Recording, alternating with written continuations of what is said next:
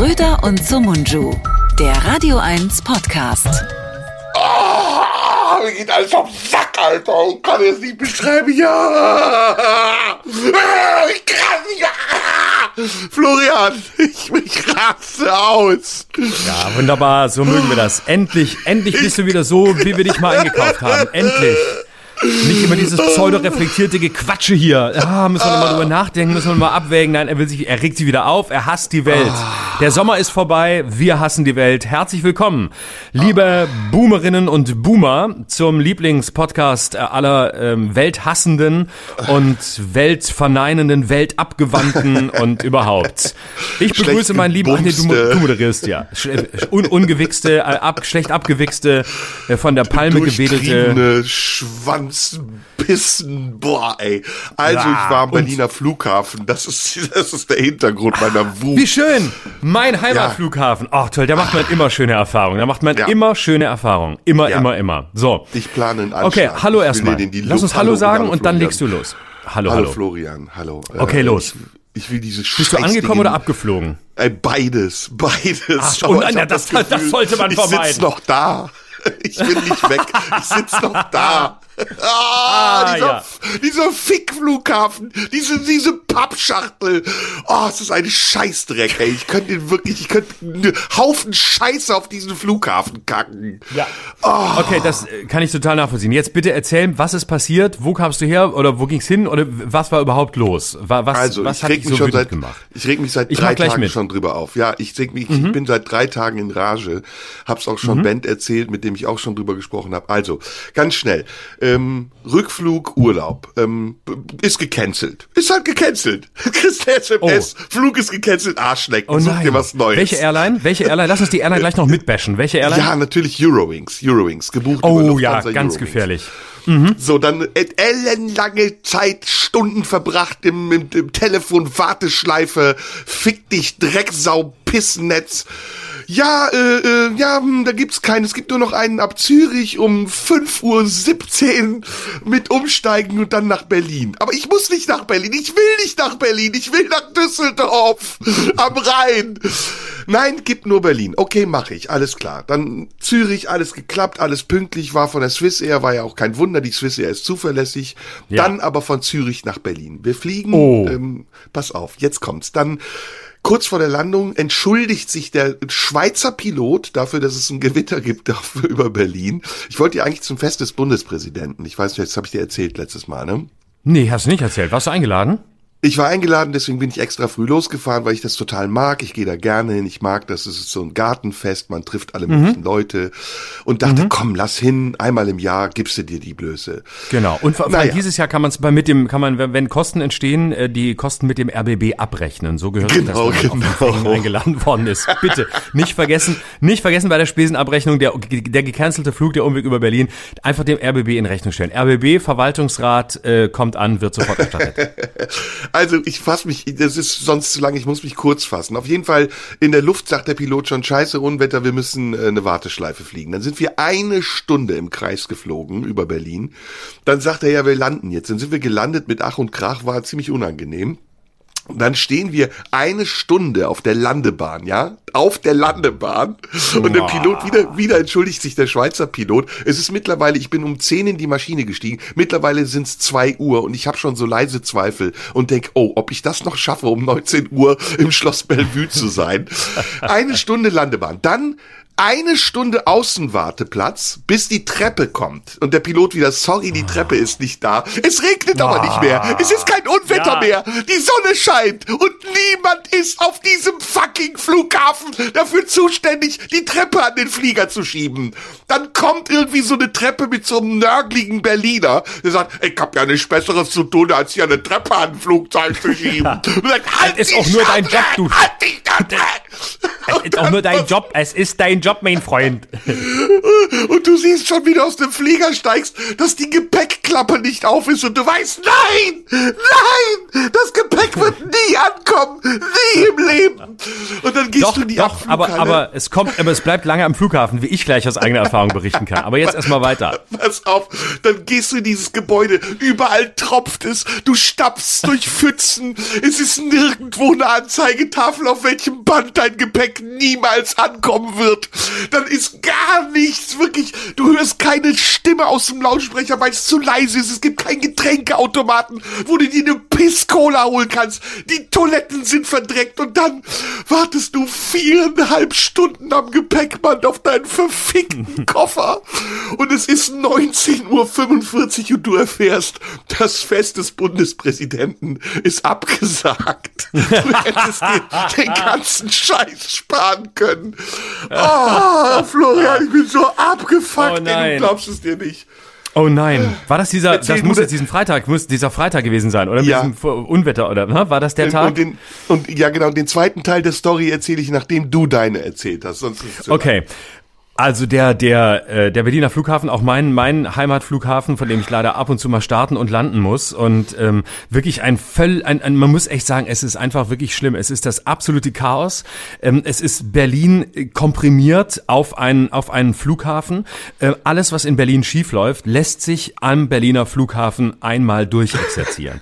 alles, wirklich alles. Der ganze Flughafen ist ein einziges Chaos. Ich kann ich kann auch bevor ich die Geschichte von meinem Koffer erzähle, die die ich in der ersten Folge nach der Sommerpause schon berichtet habe, zu, bevor ich die zu Ende erzähle, kann ich sagen, zusätzlich kommen Probleme hinzu, wie dass grundsätzlich, egal ob du im, im A- oder B-Terminal ankommst oder im A- und B-Teil des Terminal 1, grundsätzlich fährt nie, niemals fährt dieser, dieses Rollband, auf dem man Ja. einfach schneller zum Ja. Gepäck kommt. Nie. Es ist, ich glaube, dieses Rollband ist, seit dieser Flughafen eröffnet ist, under construction. Es ist, es läuft einfach nie. Niemals. Und egal wie alt du bist, egal wie, wie vielleicht, wie eingeschränkt du bist, du läufst einfach entlang mit ganz vielen anderen Menschen und du kommst nie an. Grundsätzlich landen Maschinen, es sei denn, es ist Lufthansa, am allerletzten Gate, immer am allerletzten.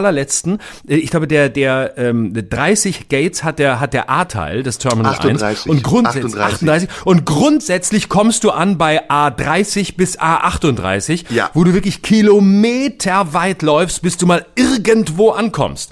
Und Ja. ähm, ich meine, wenn du älter bist, ich meine, äh, natürlich gibt's eine Unterstützung am Flughafen und du kannst jemanden anrufen, dass du dich da reinsetzen kannst, äh, im, im Zweifel, wenn du beispielsweise eben äh, im, im Gehen eingeschränkt bist, in so einen in, in so einen Rollstuhl oder was. Aber nicht jeder Mensch, der, der älter ist, ruft ja da an und sagt, ja, ich, äh, ich möchte gerne einen Rollstuhl haben.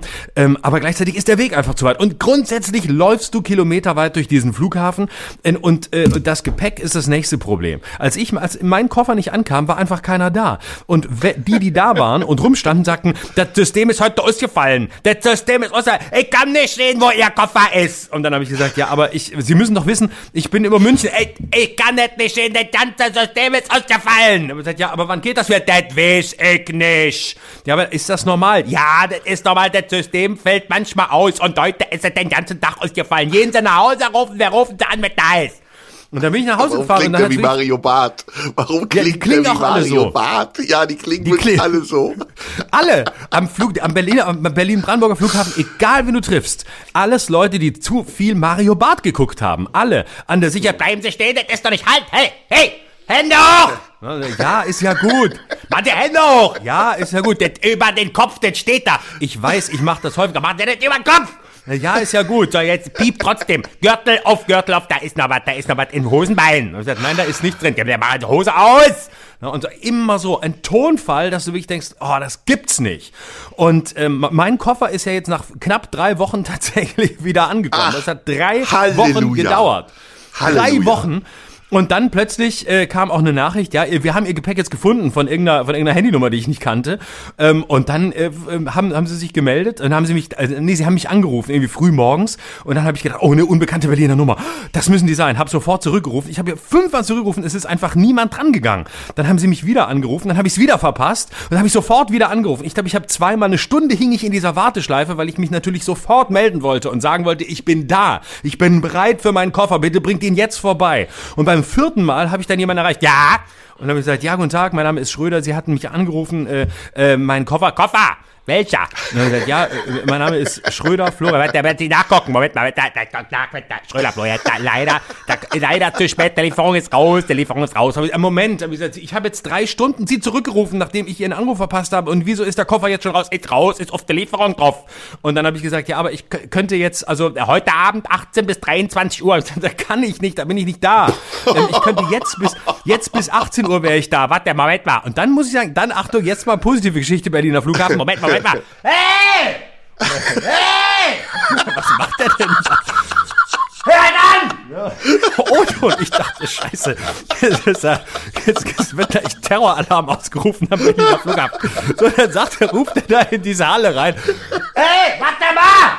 Nimm den Koffer damit! Du sollst den Koffer, nimm den mit! Nimm den, Schröder! Los, nimm mit! Alter, so. Hallo? Noch da. Der Koffer kommt. Und dann wieder, wann? Ja, jetzt bis 17 Uhr. Dann wieder, alles klar, vielen, vielen Dank. Ja, dafür nicht Union. Aufgelegt. Ne? Ach, du, das Gespräch. Also pass auf, jetzt kommt der zweite Teil bei mir. Okay. Das ist genau, ja. wie du es beschreibst. Also erstmal gibt's ja. ja an diesem Flughafen so viele Dinge, die überhaupt nicht funktionieren. Dann gibt's aber auch ein System, das total unlogisch ist, dass zum Beispiel die Taxen, die aus Berlin nach Brandenburg ja. fahren, auf der Rückfahrt niemanden mitnehmen dürfen, weil das Brandenburg ist. So als hätten die das vergessen. Und so, ach ja, scheiße. Mittlerweile dürfen sie es wohl, aber dann kommt immer diese Durchsage, äh, bitte steigen Sie in kein Taxi ein, das Ihnen von Leuten ja, angeboten wird. Genau. Und du denkst so, soll ich jetzt auch noch recherchieren, welches Taxi zu wem gehört oder was? Ich will nach Hause. das ist so geil. Da hab ich auch noch die Geschichte. Da hab ich auch noch die Geschichte. Das ist, ja. Pass auf, ich bin gleich fertig. Auf jeden Fall bin ich, ähm, ich musste zu Stern TV, hatte ein Business-Class-Ticket, war total stolz und denk, ey, komm, jetzt gehst du in die Loge. Ne? Pass auf, pass auf, pass auf, pass auf. jetzt rede ich auch schon wie Mario Bart. Meinst du, du findest in diesem Flughafen ein Hinweisschild darauf, wo die Lufthansa-Loge ist? Meinst du, du findest in diesem verfickten Drecksloch, in dieser Pappschachtel, auf das ich einen Haufen Kuhscheiße abwerfen würde, irgendeinen Hinweis? Nein! Du musst in den Lufthansa Shop gehen und sagen, wo ist denn hier die Business Lounge? Und dann sagt er die B38. Und dann denkst du, nein! Nein! Ich bin bei A1. Ich kann jetzt nicht zu B38 gehen und sagst, komm ey, für den kostenlosen Kaffee nehme ich die Tortur auf mich. Dann läuft keines dieser dieser Bänder, wie du richtig gesagt hast, dann kommst du in dieser Loge an, da ist es brechend voll und da sind so drei Salzbrezeln mit Käse überbacken und du denkst, Alter, ich will hier weg, aber nirgendwo ist ein Hinweisschild darauf, an welchem Gate dein Flieger geht und, und wann der geht und wie lange es dauert, bis du von B1 bis A38 wieder zurückgehst oder B38. Ey, und dann gehst du wieder zurück und es dauert eine Ewigkeit, kommst bei Gate A38 an und kriegst dann eine SMS, ihr Gate wurde verlegt zu B32. Das ist so ein Fuck. Ich sag's dir. Und ja. Pointe der Geschichte auf dem Rückflug standen wir auf der Startbahn und dann kam mhm. eine Durchsage, wir können leider nicht starten, es ist Vogelschlag im Flieger vor uns. Und dann standen wir eine Stunde auf der Startbahn. Unglaublich, oder? Oh, ja, ja. Der, das, der, meistens ist der, der, der, der Grund für ähm, auf der Startbahn stehen, ähm, es wurde uns ein Slot zugewiesen. Es wurde uns ein Slot zugewiesen. Wenn ich das schon höre, wenn du, wenn du noch am Gate stehst und sagst, ja, meine Damen und Herren, wir werden dann bereit zum Abflug. Ähm, alle Vorbereitungen sind getroffen, das Gepäck ist verladen. Wir können jetzt dann eigentlich im Grunde sofort starten. Wir sind hier bereit, aber es wurde uns ein Slot zugewiesen. Wir stehen jetzt noch etwa eine Stunde und 30 Minuten hier. Und dann müssen wir sehen, ob wir uns noch ein bisschen vorarbeiten können. Sagen dann die Piloten genau. immer vorarbeiten. Vielleicht können wir noch ein bisschen vorarbeiten, wird da mal ein bisschen versuchen, was zu erreichen. Und dann siehst du so einen Piloten, der immer so, hey, ich bin hier Lufthansa, könnt ihr mich mal nach vorne, schieb mich mal nach vorne. Hast du mich verstanden? Pass mal auf, geile Braut, schieb mich mal nach vorne da oben, da, oben da. Äh, schick mich mal Aber nach vorne. Ist ja, mal, hm, hm, hm. Das Schlimme ist ja, die oh. Bahn ist ja nicht besser. Ne? Äh, ja, genau. äh, sehr geehrte aber, Reisende, wir haben eine technische Störung. Äh, wir wissen noch nicht, wie lange es dauert, aber wir melden uns dann wieder. Und dann stehst du so vier Stunden zwischen genau. Hannover und Bielefeld Bielefeld. Das ist ja auch nicht ja, besser. Genau. Im Nirvana, wo du weißt, hier kommst du niemals raus. Und vor allem, du kommst hier nirgendwo an. Hier gibt's wahrscheinlich nie mal Taxis oder so. Und fährst und, dann plötzlich ähm, rückwärts und denkst, was ist jetzt los? Ja, ich habe genau, genau. Und ja, ich habe beim Berliner Flughafen mit den Taxis, das ist überhaupt, das ist das Irrste. Ich glaube, es sind die Berliner Taxis, die abliefern dürfen, aber nicht mitnehmen dürfen. Oder dürfen sie es mittlerweile? Ich weiß es mittlerweile nicht. Mittlerweile dürfen sie es, mittlerweile. Ja, mittlerweile, aber es war lange Zeit wirklich den Brandenburger Taxis mit dem LOS-Kennzeichen vorbehalten, Leute mitzunehmen, die sich grundsätzlich, weil sie aus Brandenburg, aus, was, wofür steht das? LOS, Lausitz oder, oder Land, äh, genau. Irgendwas Lausitz, Lausitz oder oh. Left-Hand-Side. Landkreis ähm, oder Spree. Genau. Und die natürlich in Berlin überhaupt nicht auskennen, also mindestens nicht richtig. Na, also, ja, ich möchte da und dahin in Berlin. Ja, Moment, ich gucke mal nach, ich gebe das mal ein. Ist es in der Nähe von Lübbenau oder nicht? Nein, das ist mitten in Berlin. Ah, ich gebe mal ein.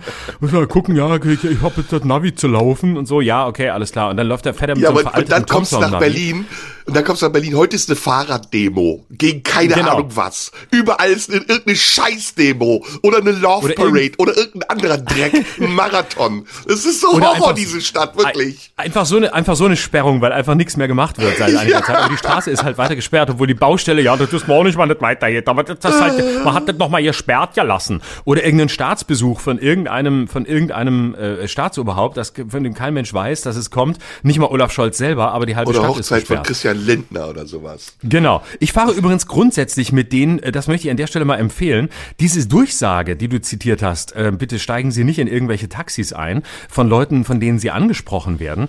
Das klingt ja wirklich so, als, als äh, würde da mit, mit, mit Kindern gehandelt oder mit, mit äh, schweren Drogen gedealt in diesen mhm. Taxis oder als würde man irgendwo hingefahren und äh, irgendwo auf dem, auf dem Feld rausgelassen und nie wieder äh, aufgenommen. Das stimmt gar nicht. Ich fahre grundsätzlich mit denen, die mich in der Halle ansprechen, weil das sind immer sehr sympathische Fahrer aus Berlin, die aus irgendeinem Grund eben gerne auch beladen zurückfahren wollen.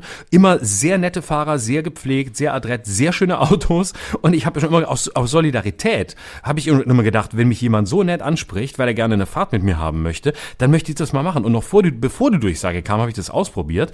Und immer sehr, sehr sympathische migrantische Mitbürger. Ich fühle mich übrigens immer besser, wenn ich bei Migranten mitfahre. Die Brandenburger Fahrer sind immer Deutsche, so richtige bio-deutsche Brandenburger, wahrscheinlich an der Grenze zur Überlegung, werde ich Nazi oder bleibe ich Taxifahrer oder bin ich beides? Und ähm, da möchte ich gerne bei einem Migranten mitfahren. Sehr nette migrantische Fahrer, die dann sagen, hallo, und da steigen sie ein und so, wo geht's hin? Und so machen wir gern, die kennen sich auch aus und so, reden ein bisschen mit dir. Ich kann das nur empfehlen. Nehmt die Taxifahrer, die euch ansprechen im ja, BER, ja, egal ja. was die Durchsage sagt. Komm, ey, lass uns über was anderes reden, da kriegt man nur schlechte Laune von. Du hast doch bestimmt tausend Themen schon hier im Kopf, oder? Ich habe einige Themen, aber ich will noch kurz was zur Bahn sagen. Ich Ach, bin du neulich, hast den, ja, ja, vergangenes, vergangenes Wochenende bin ich gefahren und zwar genau an dem Tag, als ähm, das Dortmunder Stellwerk ausgefallen war. Ähm, und das ist richtig schön, wenn das Dortmunder Stellwerk ausfällt und du dann irgendwo rund um NRW unterwegs bist. Und ich musste von Rheinland-Pfalz nach Paderborn fahren, was eh schon eine oh, höllische Strecke war. Fuck. Und genau an dem Morgen habe ich schon gewusst, das wird nix. Und dann höre ich, das Dortmunder Stellwerk ist ausgefallen. Und äh, es blieb dann auch vor allem bis die, den ganzen Tag, ich glaube erst am nächsten Morgen ging es wieder halbwegs normal. Und ähm, ich habe mich gefragt, wie kann ein Stellwerk so lange ausfallen? Und dann kam aber die, die Erklärung. Und zwar, es hatte, weil es geregnet hat, es hat ein bisschen geregnet in der Nacht zuvor und da hat es ins Stellwerk reingeregnet. Und da war natürlich Samstag, da musste man bei der Bahn erstmal jemand wecken, der bereit ist, überhaupt sich ein Stellwerk von innen anzugucken, geschweige denn es zu reparieren. Und ähm, dann kam die Nachricht, warum das Stellwerk ausgefallen war. Und zwar in der Nacht vorher hat es ausnahmsweise einmal in diesem Sommer geregnet in Dortmund. Oh. Und dann hatte es in das Stellwerk reingeregnet. Oh. Und da fragst du dich doch, wie regnet es einfach so in ein Stellwerk rein und wieso geht dann gleich nichts mehr? Ich meine, es, Regen ist doch normal. Nur weil ein trockener Sommer war, kann es doch nicht sein, dass es einmal regnet und schon fällt das gesamte Stellwerk aus. Was ist, was passiert denn jetzt, wenn es öfter regnet? Ist dann immer ein Stellwerk weg oder was? Es ist wirklich, es ist wirklich nicht zu fassen. Da bin ich irgendwie Ey. um, ewig stand ich und bin dann mit irgendwelchen Zügen gefahren, die um Dortmund rumgefahren sind. Aber es gibt halt in NRW kaum Züge, die um Dortmund rumfahren. Es ist eine Bananenrepublik, in der wir leben. Wirklich. Also Verkehr ja. kannst du total in die Tonne schmeißen. Flugverkehr, ja. Bahnverkehr, Straße kannst du logistisch totale Katastrophe. Alles voller Staus, alles Autobahn. In einem Land, das hochtechnologisiert ist, ja, 2022. Dann Telekommunikation. Welches Land auf der Welt hat ein schlechteres Telefonnetz als Deutschland? Ich weiß nicht. Es gibt keins. Selbst auf Haiti oder in Ruanda oder in Burkina Faso hast du fünf Balken und kannst im Urwald noch telefonieren. In Deutschland no way. Kein WLAN, gar nichts, null. In Zügen, du zahlst 200 Euro, fucking Euro für ein ICE. Du hast nirgendwo eine stabile Leitung. Gar nichts, null. Nein. Am Flughafen, da ist am ganzen Gepäckband nicht eine Steckdose. Du wartest viereinhalb Stunden, bis dein Akku leer ist und dann denkst du, what the fuck? Ich kann meine Handy nicht laden. Stattdessen, da wo diese Rolltreppen nicht funktionieren, haben die so Ladestationen mit so 15 Kabeln. Hast du das gesehen? Die Ja, da so lose ja, ja. raushängen. Du denkst so, ey, das Genau. ist so ein Fake, das ist so ein Fuck, ihr verarscht die Leute. Und, und dieser ganze, Fl alles, in, in diesem ganzen Land ist es wirklich nur noch eine Bananenrepublik, in der wir leben. Und damit kommen wir zur komplett. Politik. Genau. Richtig. Ne? Ähm, ich habe ich hab, äh, ein paar Themen, ähm, ich, aber wir können das abwechseln. Ich fange mal mit dem ersten an. Fang du an, ich Und muss zwar- mich jetzt erstmal abregen und wieder ganz ruhig werden. Nicht so wie äh, Okay, ich, Leute, die ich cholerisch möchte gerne, möchte, möchte, mach das mal. Ich möchte dich, ich habe was äh, mit, was dich vielleicht motiviert. Und zwar habe ich mir diese Woche ähm, nochmal Gedanken gemacht über den äh, noch immer ähm, äh, aktuellen äh, Skandal um den RBB und unsere ehemalige Intendantin Patricia Schlesinger. Okay. Ähm, ich hatte ich hatte folgende Gedanken dazu, der aber in, eine, in etwas Konstruktives mündet.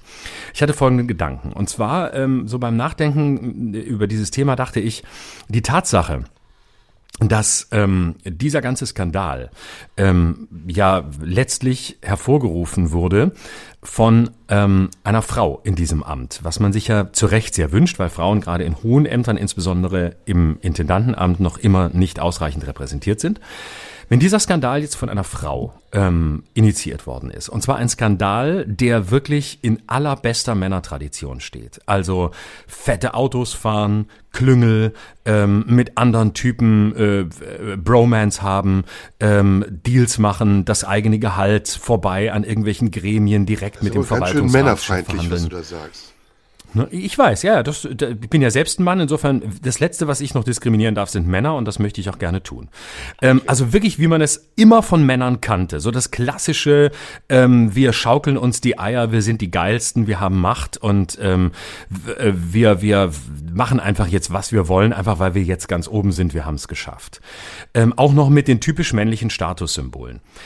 Wenn jetzt eine Frau sowas macht, ist das da nicht das Zeichen, ähm, dass ähm, die ganze Frauenquotendebatte eigentlich vorbei ist? Also haben wir damit jetzt nicht einfach im positiven Sinne wirklich maximale Gleichberechtigung geschaffen? Haben wir nicht maximale Gleichberechtigung geschaffen, indem eine Frau bewiesen hat, dass es eben keine Frage des Geschlechts ist, ob und wie korrupt man ist, sondern dass es eine Frage der Höhe der Macht ist. Und ist in dem Moment nicht eigentlich eine neue Stufe der Gleichberechtigung erreicht? Du meinst, wir sollten die Gelegenheit nutzen, um der Emanzipationsbewegung nochmal von hinten in die Beine zu treten? Nee, ich würde das gerne nicht negativ wenden. Nein, weil ich bin sehr für Emanzipation und Gleichberechtigung. Aber ich meine, wenn es jetzt, wenn wir jetzt sagen, okay, wir haben Frauen so sehr gefördert und es konnten wirklich andere nicht Intendant werden, auch Männer nicht, wie zum Beispiel Und Theo Koll hat vom nichts ZDF. gebracht, siehste, die Weiber sich sind damals- besser genau. als die Typen. Genau, und zwar Theo Koll, der sich damals, ich meine, ich hätte mir gewünscht, dass eine Frau wenigstens was anderes macht, als, aber, aber dass sie wirklich den, dass sie die, die, Korrup die Korruptheit und die, die Niederträchtigkeit von Männern auch noch einfach nur übernimmt als Frau, einfach noch nicht mal was eigenes, originelles macht. Ein, ein, ein Sexskandal einen eigenen. Wenn jetzt rausgekommen wäre, äh, sie, sie war gegenüber im Artemis und äh, war damit, was weiß ich, äh, hat Gangbang gemacht im Artemis und das vom RBB bezahlen lassen, würde man sagen, okay, geil. Da war eine Frau, die, die, die hat sich im Artemis von männlichen Freien, obwohl gibt's da männliche Freie, keine Ahnung, oder wäre ins Swingerclub gegangen oder so und hätte dann die Rechnung äh, eingereicht. Und gesagt, wir machen Gangbang, zehn Typen. Hätte ich wenigstens gesagt, geil. Aber sowas zu machen, mit fetten Autos und irgendwelchen blöden Deals. Und jetzt habe ich mir Folgendes überlegt. Ist es jetzt nicht an der Zeit, ähm, jetzt da auch ähm, der RBB nicht mal mehr das Vertrauen der ARD genießt und jetzt auch der Interimsintendant Herr Brandstetter wieder, wieder bald gehen muss, ist es jetzt nicht an der Zeit für eine männliche Doppelspitze im Amt des RBB-Intendanten? Und jetzt habe ich mich gefragt, ähm, da ich die Tage eine Aufforderung gelesen habe, es seien jetzt auch wirklich Leute aufgefordert, sich zu bewerben, die nicht aus der klassischen Verwaltung im RBB kommen. Jetzt habe ich mich gefragt, ob wir beide uns nicht als RBB-Intendanten bewerben sollten. Und zwar eine männlich-männliche Doppelspitze mit sehr stark ähm, weiblichen Zügen, aber eben vollkommen nicht korrumpierbar. Das ist klar, denn wir sind wir sind Künstler, wir wir sind äh, immer auf der richtigen Seite, nämlich auf der Seite der Unterdrückten. Und ich wollte dich gerne fragen, ob wir uns nicht bewerben wollen als RBB-Intendanten und ob wir nicht heute ein kleines Schreiben aufsetzen wollen, das wir da hinschicken. Wir kommen aus dem Haus, aber wir kommen vom Inhalt. Wir wir haben nicht Panorama moderiert, wir waren nicht Südostasien-Korrespondent. Das sind alles gute Voraussetzungen, um guter Intendant zu werden oder gute Intendantin finde ich eine mega Idee. Wir können das auch als offenen Brief verfassen.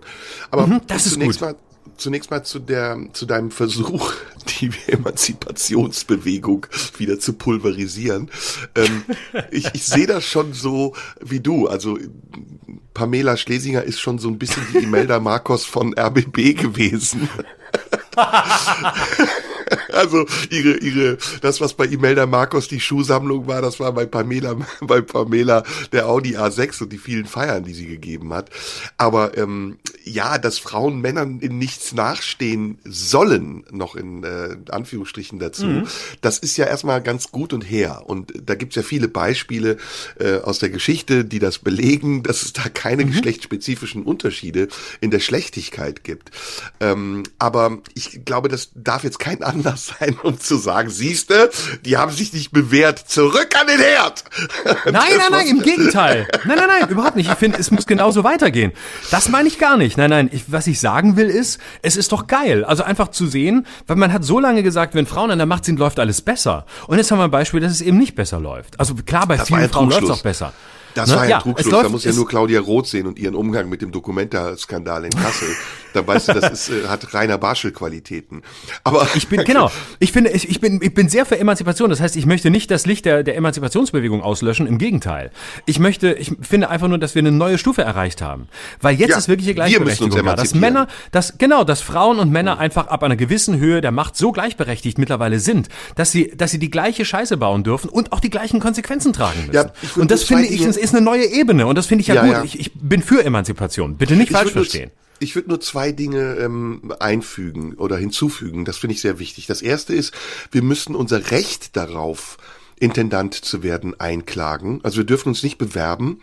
Und das müssen mhm. wir taktisch geschickt machen, indem ich mich darauf berufe, eine Minderheit zu sein. Eine mhm. marginalisierte Minderheit. Ja, und du dich gleichzeitig in einer Form von indirekter kultureller Aneignung, du für mich in die Bresche springst und sagst, ähm, I'm here for Turkish people. I'm here for Turkish artists. Und dann machen wir eine super Kampagne und gucken, dass wir möglichst viele Leute hinter uns bringen, auf Twitter oder sonst wo, wahlweise auf irgendeinem dieser asozialen Medien. Wir kreieren auch einen Hashtag äh, der mhm. kurz und bündig ist, der knackig ist, der prägnant ist. Und dann in der zweiten Stufe aber bereiten wir zugleich vor, dass wir als Künstler uns jederzeit das Recht nehmen wollen, korrupt zu sein.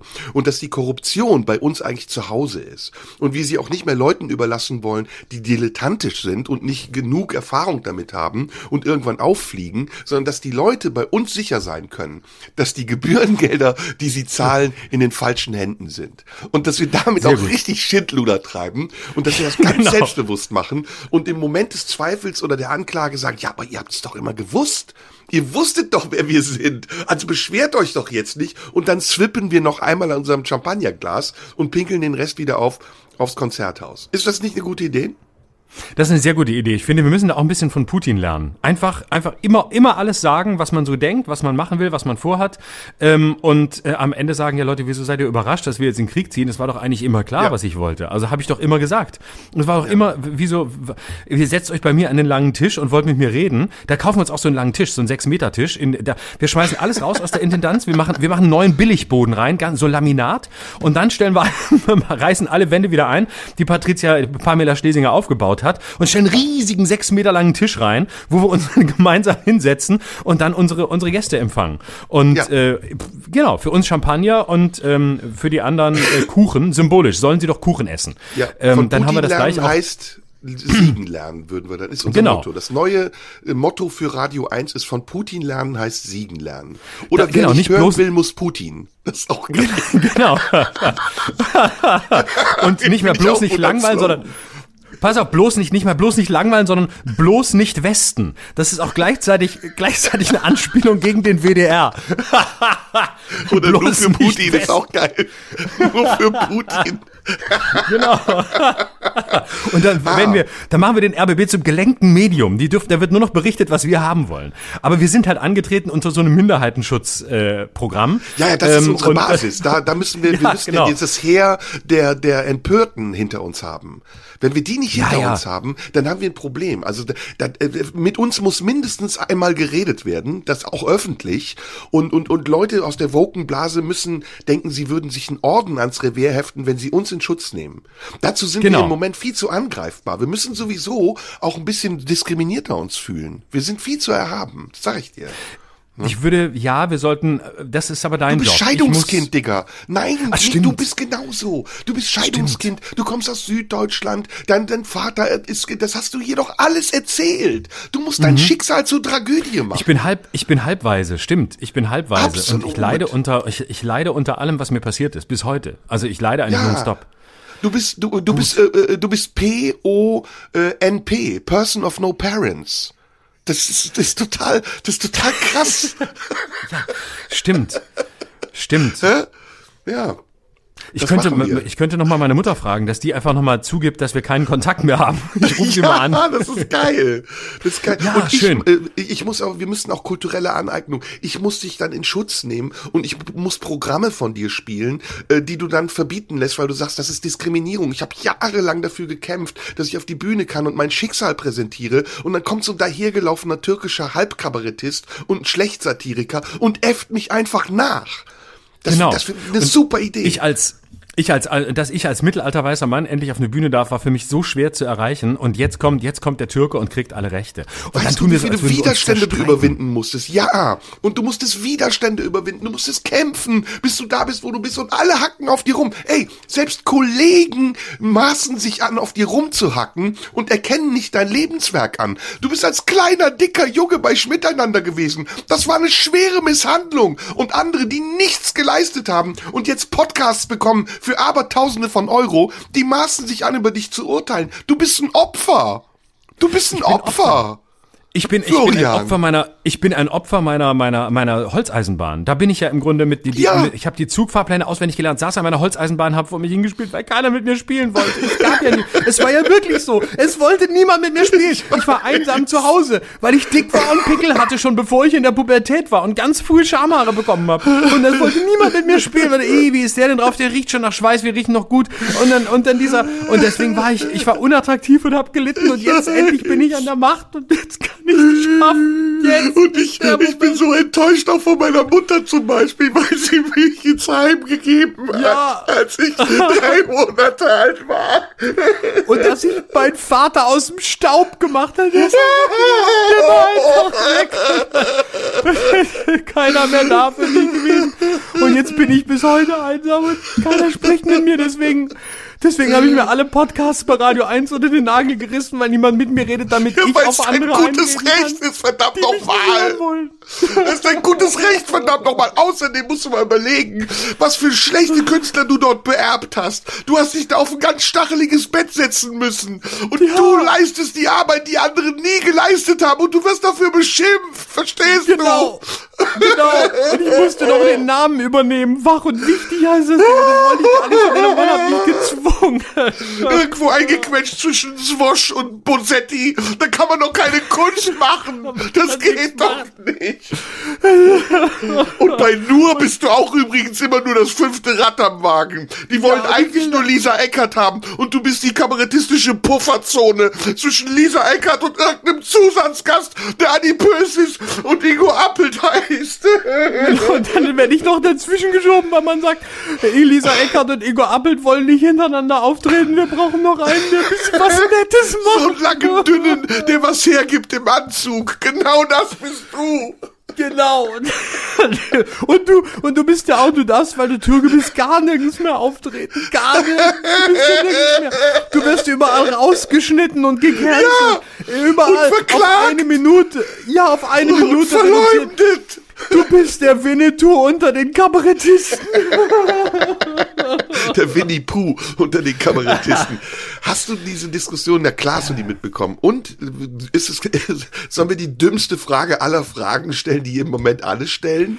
Oh ja, los. Lass sie uns auch vor allem nicht beantworten, weil alle geben gerade Antworten soll das Buch, äh, äh, was ist denn da passiert? Das Kinderbuch sollte verboten werden, ne? Weil es auch richtig Ravensburger scheiße war. wollte, genau, Ravensburger wollte zwei, zwei äh, äh, Ausgaben des, des neuen, der, der junge Winnetou äh, rausnehmen. Ich hab, war überhaupt überrascht, dass, wieso jetzt der junge Winnetou? Der ist doch schon seit 50 Jahren steinalt. Wieso Ey, ist außerdem ist das für die, außerdem ist das für die LGBTQ-Plus-Szene ein Schlag in die Fresse, weil das ist die schwulen Geschichte des Jahrhunderts. Ja? Natürlich. Ein langhaariger Indigener verliebt sich in einen äh, Cowboy, der eine Vorliebe für Leder hat. Ja, und die küssen sich ganz lange und innig und sind Blutsbrüder. Und das im Zeitalter von AIDS, was für ein Vertrauensbeweis. Moment, und keiner im Zeitalter von denen. von Affenpocken. In Zeitalter Oh, von oh, oh, Affenpocken hat das eine oh, ganz oh, neue Aktualität. Absolut. Und keiner von denen hat eine Freundin oder eine Frau. Der Winnetou hat nur eine Cousine und eine Schwester. Und Old Shatterhand bleibt auch immer solo. Das ist Gay Paradise. Und Ja. das soll verboten werden. Hallo? Und ganz das ehrlich- ist Diskriminierung. Voll. Und Winnetou war doch jahrelang, war doch jahrelang das Gegenbeispiel zum toxischen weißen Mann aus Europa. Das ja. war der naturverbunden, ähm, immer äh, äh, nett äh, und und äh, sympathisch, äh, niemals aggro, niemals weinerlich, niemals Ja, äh, irgendwie Vorsicht, ey, äh, gegen Vorsicht, Frauen. Voll voll, der war voll, der ist das, was man sich immer gewünscht hat. Das Ja, ist der Mann, Vorsicht. den man wollte. Aber jetzt ist das Vorsicht, die Tatsache, Vorsicht, dass der, dass der anders Ja. ist, als, also dass, dass der eben anders war als wir westlichen Männer, die wir so wie wir waren nicht mehr sein sollten. Zu Recht übrigens. Und jetzt ist der, der das Gegenbeispiel ist, der ist jetzt als Gegenbeispiel, aber schon wieder ähm, darf das auch nicht sein, weil es diskriminierend ist, wenn Ah, mir ist ein schlecht. Mann aus in, indigenen, indigenen Volkes ähm, das Gegenbeispiel zum schlechten westlichen, also noch Florian, schlechter als der Florian. westliche toxische Mann ist nur der nicht toxische, nicht westliche Mann. Was machen wir? Ich komme nicht mehr mit, ich komm, ich bin einfach intellektuell. Nein, aber du musst aufpassen. Nicht mehr. Wir, wir ergehen uns gerade in Ironie und die Niggemeier-Keule, die lauert schon. Das wird uns ganz schlimm ausgelegt als homophob, was wir gerade machen. Das ist Aber ist doch das homophob. Gegenteil. Wir sind Nein, doch, wir sind doch wir sagen ja das Gegenteil von dem, was wir denken. Wir sind homophob, Das stimmt doch gar nicht. Florian. Wir sind homophil. Wir, Wir sind wollen zu- homophob. wir- wir wollen sind zusammen schwergradig homophob. Wir wollen Intendanten Natürlich. des RBB werden als schwule Doppelspitze, um uns dann zu outen. Wir können gar nicht homophob sein. Aber ich, ich bin auch nicht homophob, ich bin homosexuell. Ich, ich gucke mal auf Pimmel in Duschen. Das ist ganz schlimm. Aber ich, ich, Ich will sie nicht sogar an. zugeben. Ja, natürlich, aber ich will es nicht an. zugeben. Ja, ich mag's auch, wenn du mich anfasst. Oh, scheiße. Du läufst immer weg und sagst, äh, me too, du darfst mich nicht anfassen. Dann, aber eigentlich findest du es geil. Ach komm, ist egal.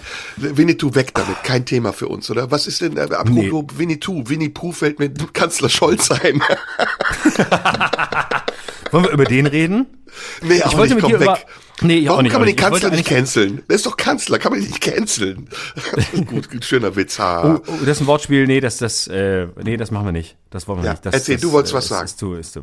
Genau. Ähm, ich wollte mit dir äh, ausgehend von von Winnetou vielleicht, weil äh, mir ist aufgefallen, dass mich Winnetou einfach einfach nie interessiert hat. Es ist einfach an mir vorbeigegangen, weil ich ein ignoranter weißer Sack war und schon ein alter weißer Mann, als ich noch Kind war, habe ich mich einfach für sowas nicht interessiert und weil ich natürlich auch gegen Indigene bin und so, ähm, war ich habe ich hab mich nie interessiert. Bonanza ist mir scheißegal. Ist an mir vorbeigegangen. Ich war immer ein Kind des Westens.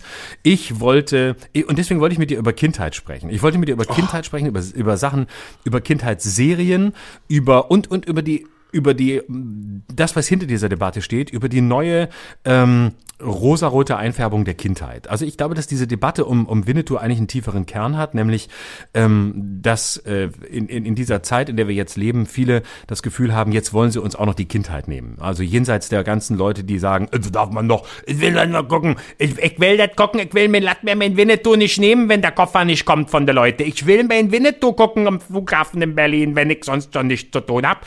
Ähm, abgesehen von diesen Leuten, glaube ich, es ist so eine Glorifizierung von Kindheit und ähm, deswegen funktioniert das auch so. Und deswegen es eskaliert diese Debatte auch auf einem Niveau, ähm, die sie einfach nicht verdient hat und die auch das Thema nicht verdient hat. Und deswegen dachte ich, wir könnten über, über, über Kindheit sprechen. Ob Adorno, den ich an der Stelle mal wieder recht, äh, zitieren möchte, ob der recht hatte, dass das Leben nur der Versuch ist, die Kindheit einzuholen. Das habe ich gedacht, könnten wir mal besprechen, um das mal Ist auf, ein tiefer, auf eine tiefere Ebene zu ziehen.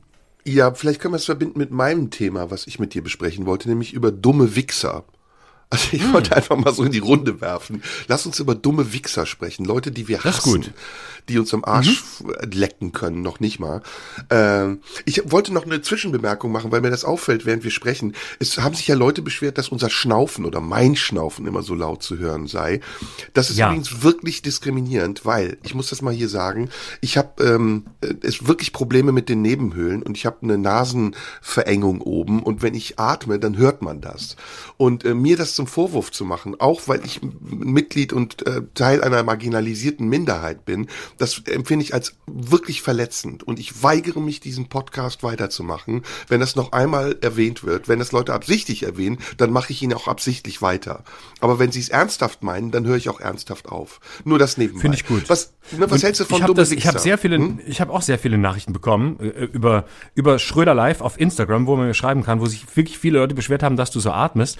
Und ja. ähm, wenn ich geantwortet hätte, was ich nicht getan habe, weil ich es nicht für wert empfunden habe, sondern einfach nur undankbar war für den Hinweis, wenn ich geantwortet hätte, dann hätte ich gesagt, Entschuldigung, mein, mein Kollege ähm, ist schon ein paar Jahre älter als ich und es ist Altersdiskriminierung, wenn man einem Herrn, der älter ist als ich, vorwirft, dass man sein Atmen hört. Das gehört ab einem gewissen Alter dazu. Ich werde irgendwann auch in dieses Alter kommen und dann werde ich genauso atmen. Ja. Und dann möchte ich keine Nachrichten bekommen, dass das nicht geht. Und ich finde, ja. dass man, man kann nicht ältere Menschen aus, auf, auf diese Art und Weise versuchen, aus der Debatte auszuschließen und ihnen nicht die Möglichkeit geben, so zu atmen, wie man eben atmet. Ja, wenn man äh, 72 ist. Ja, und du dummer Wichser, der du diesen Brief schreibst. Du weißt nicht, ob ich Asthma habe. Du weißt nicht, ob ich Long-Covid habe. Du weißt nicht, ob ich gerade gevögelt habe und außer Atem bin oder einen Marathon gelaufen bin in Berlin. Du weißt es einfach nicht. Du hast nur deine beschissenen Ansprüche, einen atemlosen Podcast zu hören. Dann geh doch woanders hin. Dann geh doch zu Fest und Flauschig, wo man die Atmer wegschneidet. Oder zu irgendeinem anderen Scheißdreck, wo nicht geatmet wird. Hier wird geatmet. Punkt. Basta.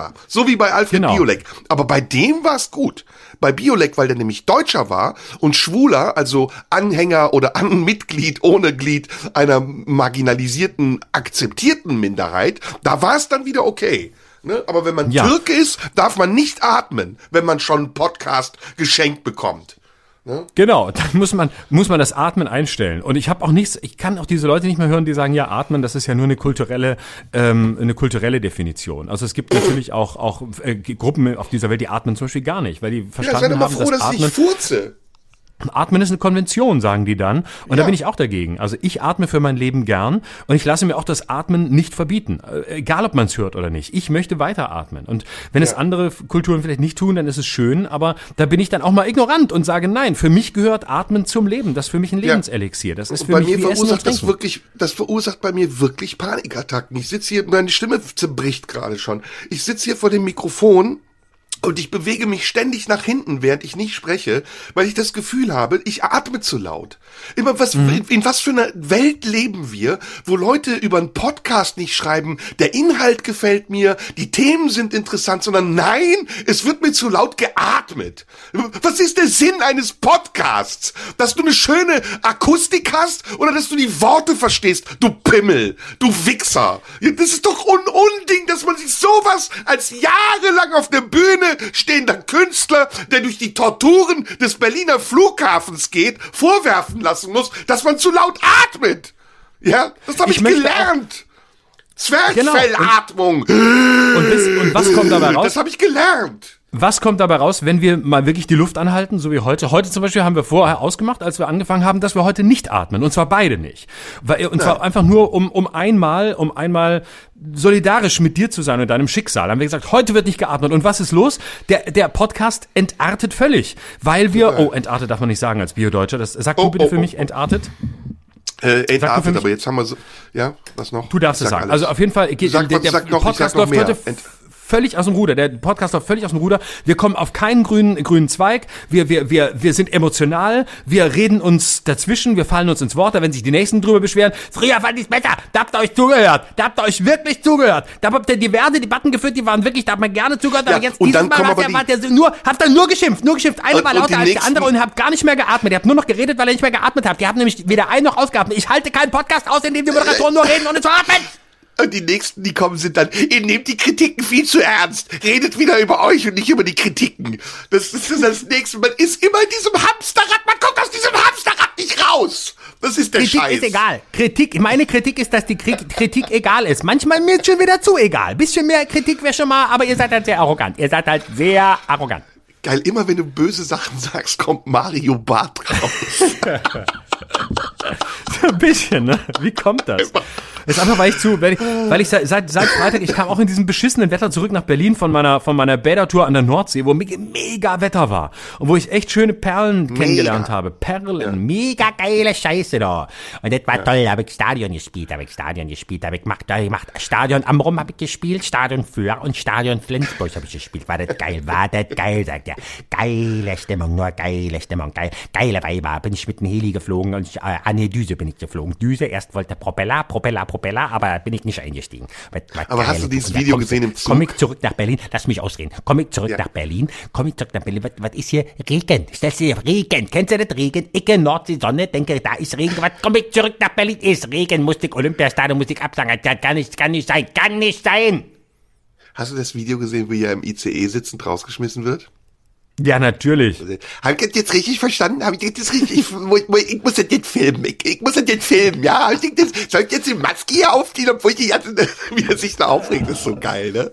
Äh, Es ist so schön. Es ist so schön. Na, lass uns doch mal, äh, gibt's irgendwas diese Woche politisch, Gasumlage, Übergewinnsteuer, alles besprochen? Hast du mitbekommen, dass Uniper mitgearbeitet hat am Entwurf der Gasumlage? Habe ich mitbekommen Gate. und ich. Mhm. Und ich habe mitbekommen, dass Robert Habeck zum ersten Mal, der neue Messias, jetzt doch ein bisschen von seiner, von, von seinem Podest äh, plumpst gerade. Ja. Ne? Also bisher hat man ja gedacht, er kann übers Wasser gehen. Jetzt stellt man vor, nee, sobald es irgendwie um Gas geht, ist Schluss mit, ist Schluss Der mit Wasser. Tonfall wird rauer in der Koalition. Ne? Buschmann hat Oh, heute auch ja. Mhm. Lauterbach angegriffen. Es wäre Panikmache. Also ich glaube, äh, unsere Prognose, dass diese Koalition nicht mehr lange halten wird, die ist, ja, ist richtig. Außer au- au- untereinander auch, jetzt, jetzt da, da Robert Habeck ähm, auf der, ein bisschen auf der Kippe steht, weil er Fehler gemacht hat bei der Gasumlage, die er natürlich, wie es sich für ihn gehört, auch alle eingesteht. Das muss man wirklich sagen. Also, ja, ja, tut mir leid, ist schiefgelaufen, habe ich nicht gewusst, habe ich gedacht. Und so, Aber er das kann man, ja mittlerweile kann man doch sagen, es ist ein Lügenkabinett, oder? Es ist doch ein Mhm. einziges Lügenkabinett. Ja, vor allem, es ist ein intrigantes Kabinett, weil die SPD jetzt als Koalitionspartner nutzt es gnadenlos aus, dass plötzlich Habeck so ein bisschen schwächelt. Also die gehen ja auch aufeinander so gnadenlos los, als wären sie in der Opposition. Wenn ich das manchmal lese, denke ich, hä, ist das jetzt eine Koalition oder sind es Oppositionsparteien? Also da muss ich mal sagen, das gab es in den goldenen Zeiten der oft beschimpften GroKo nicht. Da war Ruhe. Also wenn die CDU ein Problem hatte, hat die SPD die Klappe gehalten. Da Ey, haben sie sowas auf, nicht mir- gemacht. Und mir jetzt fällt was ganz plötzlich wenn, ein, ja. attackieren sich gegenseitig, ja. Mir fällt was ganz Wichtiges ein. Sorry, ich habe dich jetzt wirklich unterbrochen. Das war eben Absicht, aber jetzt war es unabsichtlich. Ähm, hast du gesehen, dass der Deutschland-Kurier uns immer missbraucht? Hast du es gesehen auf äh, YouTube? Müssen wir jetzt hier offiziell mal erwähnen und uns davon distanzieren. Kennst du den Deutschland-Kurier? Ja, sagt mir Das was. ist Das ist doch so eine, YouTube-Kanal von diesem Oliver noch was, der immer mit dieser Stimme, der gute Serda redet in der Folge über die Bundesregierung und ich muss sagen, diesmal hat er recht. Und dann äh, zitiert er Ausschnitte aus unserem Podcast und tut so, als würden wir so wie jetzt, ja, auf seiner Seite stehen. Also wir reden ja wirklich auch schlecht über die Regierung und wir sagen auch Dinge, die vielleicht mit ihm äh, konform sein könnten, obwohl wir es nicht wollen. Aber der baut das so um, dass es genau in seine Argumentation passt. Und ich muss mal hier Folgendes sagen. Lass das. Lass das, okay? Wir stehen politisch nicht auf deiner Seite. Und auch wenn wir die Regierung kritisieren, haben wir keine irgendwelche Form von Affinität zu Rechtsradikalen oder AfD-Wählern oder zu sonstigen Verstrahlten, die unterm Baum auf den Philippinen sitzen und die Zitate von Kabarettisten brauchen, um das auszudrücken, was sie selbst nicht formulieren können. Also scheiß dich ein und mach deine Politik ohne uns. Okay, wollte ich nur mal sagen. Sehr gut. Ja, ich hab's gesehen. Ich habe neulich in meiner Twitter-Timeline kam, äh, hat, hat natürlich der nächste Depp es nicht verstanden und hat dann, äh, hat dann so getan, als hättest du dem Deutschland-Kurier ein Interview gegeben. Und äh, hat dann so getan, äh, als, als sei das jetzt der große Skandal und hat gleich gefragt, Zusammenarbeit mit Somunchu. Nee, warte, ich muss mit Mario Barth sprechen. Zusammenarbeit mit Somunchu. Wie lange noch, Radio 1? Nicht mehr lange, Freunde, denn bald sind wir Intendanten. Und dann geht's Ja, hier richtig ja. Ich, also ich, ich guck dir das mal an. Jedenfalls finde ich, ist das wirklich wichtig, das mal hier zu sagen. Weil es ist erstens, äh, es ist urheberrechtlich eine Frechheit, diese Zitate aus dem Zusammenhang zu reißen. Und zweitens ist es eine noch viel schlimmere Frechheit, sie in diesen Zusammenhang, in diesen neuen zu stellen. Also wir sagen das hier mal ganz offiziell. Wir distanzieren uns von allem, ja, auch von anderen ja. Kanälen, die diese Short-Videos machen, die meinen, uns für ihre Anliegen instrumentalisieren zu wollen. Wir sagen hier weiterhin unsere Meinung und wenn ihr unsere Meinung teilt, dann kommt auf unsere Seite, aber zieht uns nicht auf eure Seite. Genau, wir sind bei Instagram, bei Twitter und Facebook bin ich, da könnt ihr hinkommen und nirgendwo sonst und vielleicht auch auf deine Seiten, da wo du noch bist, aber oder auf die Radio 1 Seite, da könnt ihr alles machen, aber nicht auf den Seiten von irgendwelchen Vollidioten, die äh, meinen, äh, obwohl sie von der von der Seite kommen, mit der niemand was zu tun haben will, äh, zwei Sätze zu nehmen und zu glauben, das sei das, äh, was sie schon was sie schon immer sagen wollten. Wir ja. wir sprechen nur für uns. Wir sind radikal unabhängig und wenn wir den RBB als Doppelspitze Intendanz äh, beherrschen, dann werden wir auch endlich ein fähiges Justiziariat einsetzen, ähm, das anschließend mal diesen Dingen auf den Grund geht und diese Leute nicht nur sperrt, sondern sie auch öffentlich einmal hängt. Und zwar indem sie ja. sich dann in unserem Podcast rechtfertigen müssen. Denn es sind immer diese Leute, die sowas machen, die keinen einzigen geraden Satz rauskriegen. Keinen. Und wenn du sie ja. mal stellst und mit ihnen redest, dann sind die, ich fand lustig, ich fand lustig, ich fand lustig. Ja, warum noch? Ich fand lustig. Kannst du noch einen anderen Satz sagen? Nee, ich fand lustig. Und sonst noch was? Kann ich nicht. Also, Verpiss dich. Pen. Ja, und der Widerspruch ist ja auch, dass, dass wir einerseits Systemlinge sind, die, die staatskonform sein sollen und auf der anderen Seite benutzt man unsere Zitate, um zu zeigen, dass wir die Wahrheit sagen. Angeblich aus irgendeinem Grund, wir sind geläutert, wir haben keine Schnitte mehr, unsere Karriere ist sowieso zerstört, jetzt trauen wir uns. Das ist ja auch so ein Satz, der immer wieder vorkommt. Ne?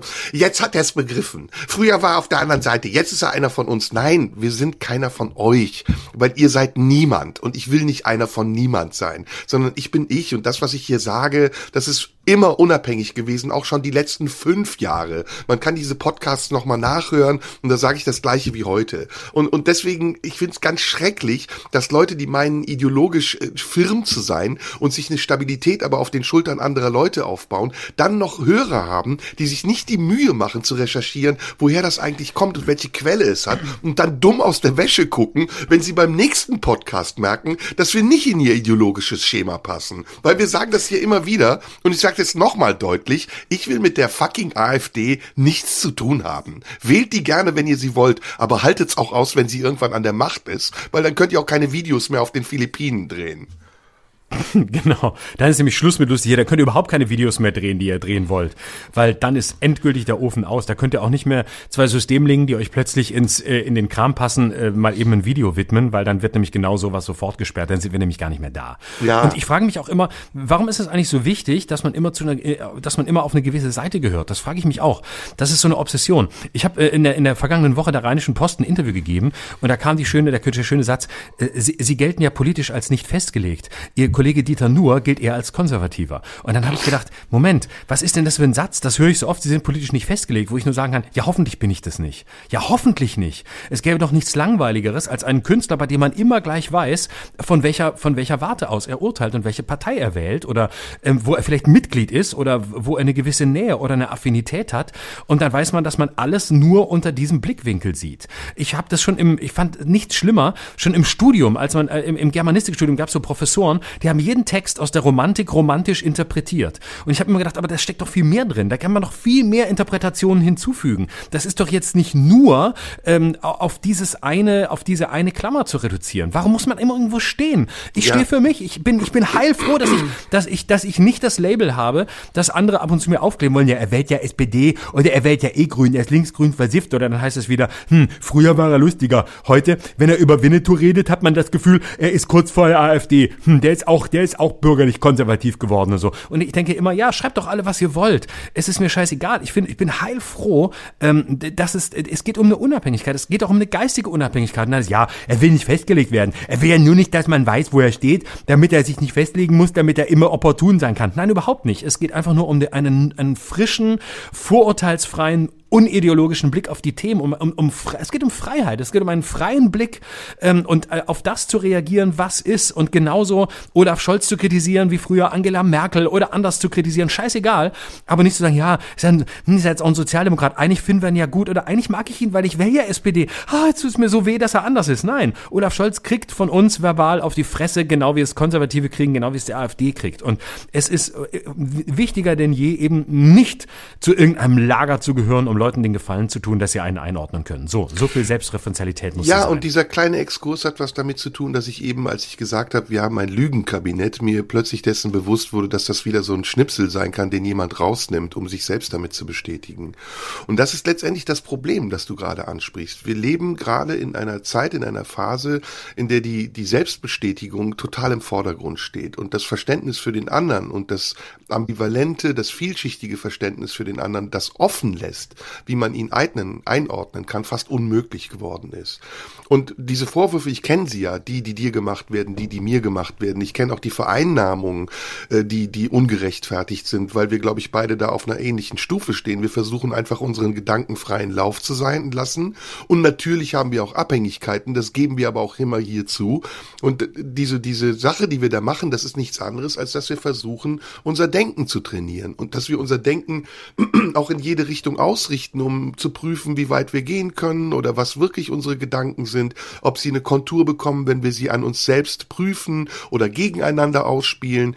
Und Leute, Viele Leute verstehen das. Ich bin der Meinung, 90 Prozent aller Leute, die uns hören, verstehen genau, wie wir das meinen. Aber diese 10 Prozent, die es eben entweder bewusst missverstehen oder missverstehen, weil sie einfach die Kapazität nicht haben, es verstehen zu können, die benutzen das für sich selbst. Die sagen, siehst du, da bestätigt er das, was ich von ihm schon immer dachte. Oder er als Stellvertreter einer bestimmten politischen Kaste bestätigt meine Vorbehalte. Und das, das finde ich ungerecht, weil also bei aller Kritik, die man haben kann und die auch gerechtfertigt sein mag, an mir, ich bin laut, ich bin aggressiv, ich bin manchmal schieße ich übers Ziel hinaus, äh, kann man uns, glaube ich, nicht vorwerfen, dass wir nicht wirklich jeden Winkel unserer hier existierenden Freiheit ausnutzen, um bis ans Limit zu gehen. Und wenn das Limit erreicht ist, dann muss man sich doch auch mal fragen, wo sind wir denn hier? Wir sind ja hier nicht auf einer freien Wildbahn unterwegs, wir sind ja hier nicht irgendwie im Wald unterwegs, wo wir einfach so laut schreien können, wie wir wollen und nur die Vögel Vögel hören das, sondern wir sind hier in einem öffentlich-rechtlichen Sender.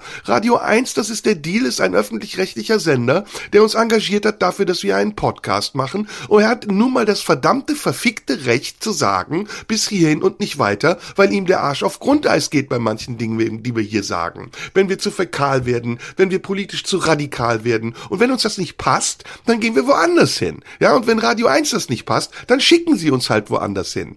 Aber von uns zu erwarten, dass wir jetzt jede Nuance unserer Freiheit und unserer Haltung hier ausspielen gegen jeglichen Widerstand unserer Arbeitgeber, das ist absurd. Das macht auch keiner von denen, die das von uns verlangen. Denn die gehen vormittags in ihre Firma und arbeiten dafür große Institutionen oder für irgendwelche sonstigen Firmen und tun genau das, was ihre Chefs sagen, weil am Ende für sie wichtig ist, dass sie überleben und dass sie ihr Geld bekommen, mit dem sie ihre Miete bezahlen können. Und das tun auch die großen Philosophen, die unterm Baum sitzen auf Ibiza Besserwisser und sagen, ja, Deutschland ist scheiße, ich habe die Wahrheit mit Löffeln gefressen, ich bin hier ein Rechtsnationaler, der eigentlich nur Deutschland in Schutz nimmt, der hat auch seine Verbindlichkeiten und seine Verpflichtungen und seine Ängste und seine Sorgen und der hat auch seine Limits. Der kann auch nicht alles machen. Also lass doch die Kirche im Dorf innerhalb der uns gegebenen Möglichkeiten und die sind zahlreich, die sind großartig, sollten wir doch froh sein, dass wir fruchtbare Diskurse führen können über richtig und falsch. Aber wir sollten damit aufhören, dem anderen ständig zuzuweisen, was er zu denken hat, damit er auf der richtigen Seite steht. Weil es gibt keine richtige Seite. Es gibt nur Möglichkeiten und Alternativen, über die man reden und diskutieren kann. Und am Ende kommen dabei fruchtbare Kompromisse raus, die allen dienlich sind. Ist es zu, ist es zu kompliziert? Versteht man das Nein. nicht? Das versteht man sehr gut. Also ich kam mit. Mindestens habe ich es mir eingebildet. Also Und Ja. selbst wenn wir Systemlinge sind, fick den Scheiß drauf. Ich bin auch ein Systemling, wenn ich einen Parkschein ziehe, weil ich mit den Bedingungen des Parkhaus einverstanden bin, weil ich mein scheiß Auto da parken will. Ist doch, dann sagst du bin auch Sys- nicht, ja, scheiß Parkhaus, da wird für fünf Quadratmeter mir Geld aus der Tasche gezogen. Ja, dann park halt nicht. Genau, ich bin auch ein Systemling, wenn ich in den Zug steige und nicht allen in die Fresse haue, den ich gerne in die Fresse hauen würde. Oder wenn Ja. ich am Berliner Flughafen lande, ohne ihn anzuzünden, dann bin ich auch ein Systemling. Und es spricht mehr dafür, ihn einfach anzuzünden, als friedlich zu bleiben. Ja, aber weißt du, das Ding ist, wenn es wirklich hart auf hart kommt, ne, dann möchte ich mal einen von denen sehen, die sonst eine große Schnauze haben, die ihnen ja auch nur erlaubt wird, weil sie sich in der Freiheit bewegen. Dann möchte ich die mal sehen, ob die irgendwas riskieren, um für das einzustehen, was sie sonst so her verkünden. Dann bist du nämlich allein auf weiter Flur. Und da muss ich uns jetzt mal selbst bewe- beweihräuchern. Da leisten wir hier wirklich eine großartige Arbeit. Und das seit zwei Jahren. Und wir sagen wirklich zu jedem Thema alles, was uns durch den Kopf geht. Und wir streiten uns auch mit unseren Redakteuren. Können wir uns doch hier ganz offiziell zu, können wir doch dazu stehen. Weil die Redakteure sich mit uns zusammen die Mühe machen, darüber nachzudenken, ob wir damit jemandem vor den Kopf stoßen, ob wir irgendjemanden diskriminieren, ob wir unnötige Shitstorms provozieren, im Moment des Eifers einfach irgendwas sagen, was wir später bereuen könnten. Das ist doch alles in Ordnung. Aber trotzdem bleiben wir kritisch. Wir sind nicht unkritisch. Wir sagen hier, das ist eine Lügen, ist ein Lügenkabinett. Trotzdem streiten wir uns auch manchmal, weil wir anderer Meinung sind. Du sagst, ich bin Putin-Versteher. Ich sag, du bist ein Kriegstreiber. Na und? Das ist in unserem Dissens erlaubt. Und am Ende muss es nicht so sein, dass wir uns auf die Fresse hauen und uns verraten und verleumden und sagen, ja, guck mal, der Opportunist Schröder, sondern dass wir uns die Hand geben und sagen, ey, das ist der fruchtbarste aller Dialoge, den wir führen konnten. Sorry, ich bin Deswegen jetzt zu lese lang ich jetzt gewesen. mal. Alles gut, jetzt lese ich mal als, als Ausgleich hier mal was vor, was auch Leute schreiben, die sich einfach wohlfühlen. Ihr könnt mir, wie gesagt, schreiben über Instagram, Schröder Live. Ihr könnt auch per Post schreiben ähm, an die Marlene Dietrich Allee nach Potsdam zu Radio 1. Ähm, es wird auch alles gelesen. Und es gibt einfach auch sehr viele Leute, hier Nabil zum Beispiel schreibt, ich habe vor kurzem den Podcast Schröder und Sumunchu gefunden und gehöre zu denen, die diesen jetzt rückwärts durchhören. Das ist übrigens lustig. Es gibt sehr viele Leute, die später einsteigen und dann rückwärts hören. Denke, Also rückwärts oder die Folgen? Nee, die folgen, die folgen schon vorwärts, aber in der äh, chronologisch rückwärts. Ich glaube, so ist es. Aber mu muss man vielleicht nochmal nachfragen. Vielleicht gibt es auch Talente, die äh, auch was raushören, was wir gar nicht wussten, wenn man es rückwärts hört. Vielleicht sagen wir dann das Gegenteil von dem, was wir meinen. Vielleicht sind da auch geheime Botschaften drin, wenn man unseren Podcast rückwärts hört. Also nicht chronologisch, sondern richtig. Nee, es gibt wirklich viele, die, die rückwärts hören. Ich hab denk dann immer, oh Gott, oh Gott, wenn die jetzt hören, was wir vor anderthalb Jahren zu irgendwelchen Themen gesagt haben und uns damit nochmal konfrontieren, uiuiui, man, manches von dem ist da schlecht gealtert. Habe ich übrigens am Wochenende gerade gedacht, bevor ich weiter vorlese. Ich bin am Wochenende äh, zum ersten Mal ähm, habe ich gegen meinen Willen, aber ich wurde von meinem privaten Umfeld gezwungen, auf einen E-Scooter gestiegen. Und ähm, ich bin da drauf gestiegen, ja, ja, ich bin da drauf gestiegen, mit dem Ding durch die Gegend gefahren. Und ähm, ich hatte wirklich Angst davor, weil ich habe so gedacht, ah, ich krieg's nicht hin und so. ich bin ein sehr ungeschickter Mensch und mir passieren immer Unfälle, die sonst keinem passieren. Und dann ähm, bin ich wirklich ein Stück weit mit dem E-Scooter gefahren und es war ganz angenehm, es war gar nicht so schlimm. Und dann habe ich gedacht, ja, mittlerweile gehören die Dinger ja auch zum Stadtbild und was habe ich gelästert? Ich weiß nicht, ob auch hier, aber als die, als die rauskam, was habe ich da vom Leder gezogen? Der Untergang, unsere Flüsse gehen kaputt, die werden da reingeschmissen, es werden Unfälle passieren, nur Idioten fahren diese Dinger in den USA, werden sie schon wieder verboten, weil sie überall rumstehen und alles kam halb so wild, habe ich den Eindruck. Alles ist halb so wild, aber man lernt eben mit der Zeit dazu. Und Ich habe mich lange geweigert, E-Scooter zu fahren. Jetzt habe ich es einmal probiert, jetzt kann ich mitreden, aber ich glaube, ich werde es auch in Zukunft nicht wieder tun. Bist du schon mal auf dem E-Scooter gestanden? Ja, das tut aber tierisch weh, weil das, das ist rappelt, die Wirbelsäule wird belastet. Ich halte gar nichts davon. Man sieht doch scheiße Stimmt. aus da drauf. Ja, das sowieso, ja. Aber als ich auf dem Pflasterstein ankam, war es echt widerlich, weil die Dinger halten ja nichts aus. Ne? Also das ist knallhart. Du fährst auf dem Pflasterstein und denkst, es ist, du wirst gerade einmal komplett ähm, auseinander, fällst auseinander und niemand setzt dich mehr zusammen. Ich bleib auf meinem Fahrrad. Ich bleib auf meinem Fahrrad, denn um es kurz an der Stelle mal zu sagen, ich möchte nicht immer nur so über den Dingen schweben. Ich wähle ja grün und deswegen fahre ich Fahrrad. Bitte diesen Satz rausschneiden. Ich wähle grün und deshalb fahre ich Fahrrad. Jetzt habe ich es nochmal freistehend gesagt, damit nicht wieder heißt, man weiß nicht, wo Schröder steht. So. Ja, es ist ähm, müßig. Du warst aber woanders eben. Du wolltest noch was anderes. Nabil hat geschrieben, euer Podcast ist der perfekte Begleiter für Autofahrten. Okay, das lesen wir nicht weiter vor, das darf man nämlich nicht, weil man ja Fahrrad fahren muss. Nein, sehr nette Nachricht. Ähm, schön, dass ihr zurück seid. Ähm, Ja, wir kriegen ja viele positive Briefe, können wir uns auch einen drauf runterholen, aber Das ist ist ja auch okay. Lass die Leute kritisch sein, lass die Leute gerne auch uns loben, aber ich glaube, darum geht's gar nicht. Es geht einfach darum, dass wir im Moment so eine, so eine Anklagekultur haben und so eine, so eine Atmosphäre von schneller Entscheidungsfindung, die gar nichts mehr zulässt. Und das ist auch schon tausendmal gesagt worden. Es nervt einfach kolossal, auch diesem permanenten Verdacht und äh, diesem Bestätigungsdruck ausgesetzt zu sein. Es nervt einfach. Ja, pass auf, aber hier gibt's eine, ja, ja, aber jetzt hier eine produktive Frage von Björn, die ich wirklich gut finde. Ähm, da die letzte Podcast, äh, die, die letzte Podcast-Folge wieder angehört, bla bla bla, wir sehen uns, äh, wir sehen Sie heute den, wie sehen Sie heute, jetzt kommt's, wie sehen Sie heute den Vergleich zur Premierministerin aus Finnland, die gefeiert hat und dafür kritisiert wurde, und Anne Spiegel, die damals nach der Flutkatastrophe in den Urlaub gefahren ist? Hm. Gute das finde ich eine gute Frage. Das ist Finde ich eine gute auch. Frage. Ja. ja, aber lass uns jetzt nicht diese, diese Dinge beantworten. Ich finde das, das allgemeine Thema eigentlich viel wichtiger, nämlich was wir im Moment für eine Diskussionskultur haben. Haben wir schon oft drüber gesprochen. Und ich finde, es wird halt immer schlimmer. Und es, es, es wird nicht nur immer schlimmer, es wird auch immer engstirniger. Diese, dieses ganze identitäre Geschwafel und dieses sich betroffen und be- diskriminiert fühlen, das ist ja mittlerweile so ausgeartet, dass du gar nicht mehr weißt, wen du mit was treffen kannst. Und am Ende sind wir eine Republik, sind wir eine Nation von 82 Millionen Beleidigten, weil jeder immer irgendetwas finden kann, was ihm nicht passt. Und das finde ich irgendwie so schade. Ich finde das gerade so verschwendet und ich, ich glaube wirklich, die AfD lacht sich ins Fäustchen und deswegen benutzt sie uns ja auch zu großen Teilen, weil ihr sonst die Mittel fehlen, weil wir uns gerade selbst zerfleischen. Ist ja auch im Internet so. Ehemalige Aktivistinnen geraten plötzlich in den Fokus, weil sie irgendwas gesagt haben, was antisemitisch war oder gar nicht so gemeint war. Oder äh, Sarah Kuttner, die sagt in irgendeinem Podcast das N-Wort und wird von ihrer ganzen Community angegriffen. Dann fühlen sich wieder irgendwelche ehemaligen persischen Komikerinnen dazu befähigt, eine Community in Schutz zu nehmen, zu der sie gar nicht gehört. Ja, und, und es ist so durcheinander und so äh, anstrengend und müßig, weil dazu auch noch eine gehörige Portion Narzissmus kommt, sich in der Öffentlichkeit darstellen zu wollen, was bei uns ja auch der Fall ist. Wir sind ja Teil dieses ganzen Zirkuses. Aber ein bisschen den Ball flach zu halten und vielleicht auch mal ein bisschen Geduld zu haben und zu sagen, ey, lass doch den anderen mal gelten in seiner Meinung. Denk doch mal drüber nach, warum er es macht. Und das meinte ich eben mit Verdacht. Wir, wir verdächtigen die Falschen. Ja, wir beide, wenn wir jetzt mal über uns nochmal reden, wir sind weder rassistisch, wir sind nicht misogyn, wir sind auch nicht ableistisch und sonst ein Scheiß. Wir sagen vielleicht manchmal Dinge, die so verstanden werden könnten. Und es ist auch in Ordnung, dass man uns darauf hinweist. Aber einen Generalverdacht auszusprechen, der nicht an uns gerichtet werden muss, sondern an diejenigen, die es wirklich sind, das ist einfach ein kapitaler Fehler, der in Energieverschwendung mündet. Und ich würde mir nichts mehr wünschen, als, als dass wir gerade in dieser schweren Zeit, in der es wirklich darum geht, solidarisch und loyal mit denen zu sein, die unsere Hilfe brauchen. Ja, Menschen, die sterben an Hunger, an Not, an Elend, dort, wo es nichts zu essen gibt, wo Kriege geführt werden, dass die unser Mitgefühl, unsere Aufmerksamkeit, unser Engagement bekommen und nicht irgendwelche Idioten, die wir verdächtigen, Dinge getan zu haben, die sie nie getan haben.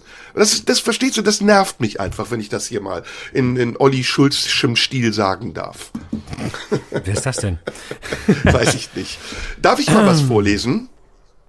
Na klar, lies was vor. Danach wollen wir noch, würde ich gerne noch über Kindheit reden. Das war ja eigentlich eines der Themen, das haben wir bis jetzt aufgeschoben, aber können wir gleich noch machen, wenn du Lust hast. Aber lies, lies mal was vor. Ich finde es fließt halt schön ineinander, mir gefällt's gut. Ich mag es sehr, heute mit dir zu reden und es ist auch für mich emotional Mhm. wirklich schön und äh, es tut auch gut, dass wir mehr mal von uns auch zeigen und nicht immer nur Also, hinter den hier Themen schreibt mir jemand- Unabhängigkeit. Ne?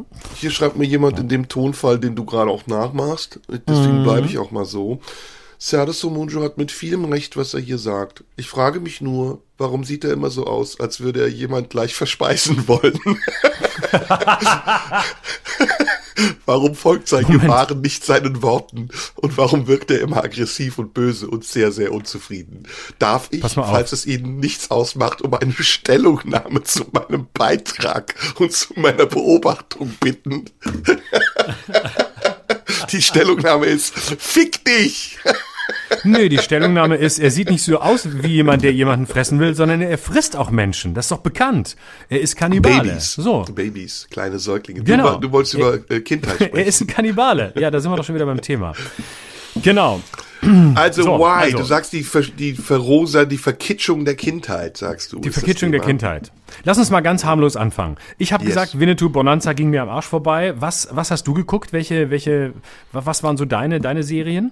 Oder Ich das, was du als mit, mit Kindheit. Ehrlich? Ja. Ja? Und das war übrigens sehr asiatenfeindlich, weil Hop Singh, der Koch, der hat immer nur mit so einer Stimme gesprochen. Und das war schon ziemlich krass. Ich habe geguckt ähm, mit großer Begeisterung äh, äh, Fünf Freunde, mochte ich sehr, ähm, aber gab es ja, glaube ich, auch als Hörspiel, Enid Blyton.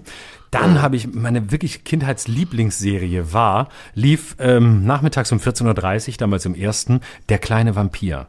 Mit Gerd Fröbe als, ähm, oh, wer, wer hieß das, der, der immer dem kleinen Vampir Knoblauch hinlegen wollte, weil der kleine Vampir doch kein Knoblauch vertragen hat. Das habe ich leidenschaftlich geguckt. Das Oh, lass uns ein mega. Spiel spielen. Lass uns ein Spiel spielen. Äh, ich singe dir Melodien vor, du sagst, welches Kindheits, äh, welche Kindheitsserie das war. Oh Gott. Ja? Also. Ja, los, ich werde losen, aber egal. D, D, D, D, D, D, D, D, D, D, D, D, D, D, D, D. TKKG. Catweasel. Oh, das habe ich nicht geguckt. Oh, Okay, jetzt wir kommt hatten doch, eine- Wir hatten doch nichts. Wir hatten nur drei Programme. Das war, das hatten wir damals nicht. Also, jetzt kommt noch eine. Na, na, na, na, na, na, na, na, na, na, na, na, na, na, na, na, na, na. Ah, scheiße. Erkennst du sie? Ja, das ist. Oh, ich, ich hasse das. Wenn du, wenn du die Musik erkennst und du weißt, du kennst es und es fällt dir der Titel nicht ein. Was ist denn das? Absolute Ah, ich- ich Lieblingsserie nicht. von mir. Lassie. Bonanza. Lassie, ich hab's geliebt, ja.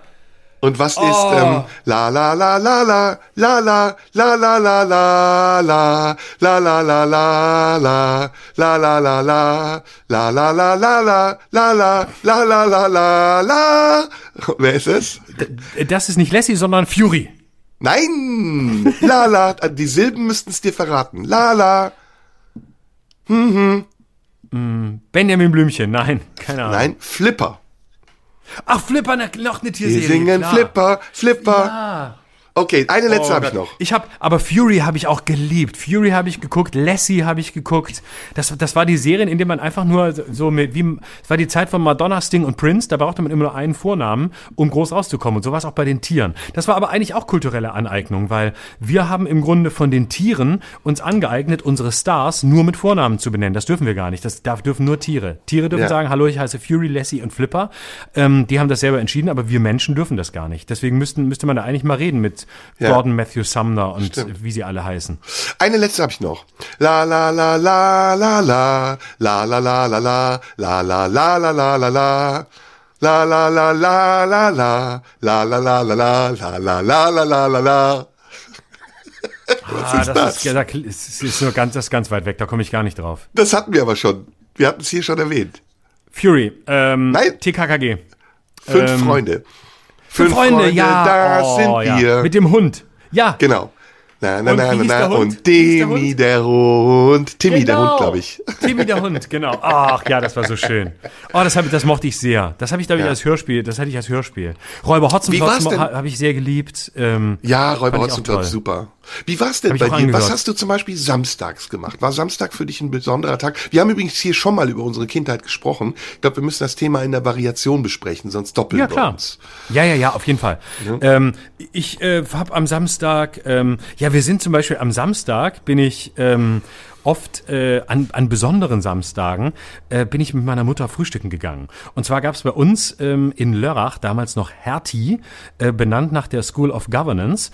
Und ähm, früher konnte man auch mal einkaufen, dann wurde es zu Karstadt und dann ging es bergab. Und äh, damals gab es noch Hertie. Und das Highlight war am Samstagmorgen Frühstücken bei Hertie im fünften Stock ganz oben. Und ähm, da konnte man dann so rausgucken. Und im Nachhinein ist es halt so, dass du denkst, okay, in so einem Kaufhaus ähm, Eine Schale Freude. ist, ist irgendwie so, würde ich jetzt heute nicht mehr unbedingt ganz oben sehen, aber damals war es für mich so ein Highlight. Und das Interessante ist ja auch, was aus der Kindheit bleibt, also wo sagst du heute noch, ah ja, das war schon cool und das hat irgendwie, das ist so von bleibendem Wert, das ist ja auch bei, bei Musik zum Beispiel so, ne? Du hast Musik aus, der, aus deiner Kindheit, aus, also in meinem Fall 80er, 90er Jahre, wo ich bis heute sage, das war einfach geil, das ist einfach bis heute cool, das ist gut geblieben, das ist gut gealtert, wie man auf Twitter sagt.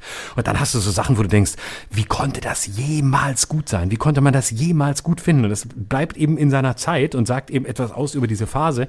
Und mit Recht wendet man sich da heute angewidert ab, weil man denkt, das ist einfach nur schlecht.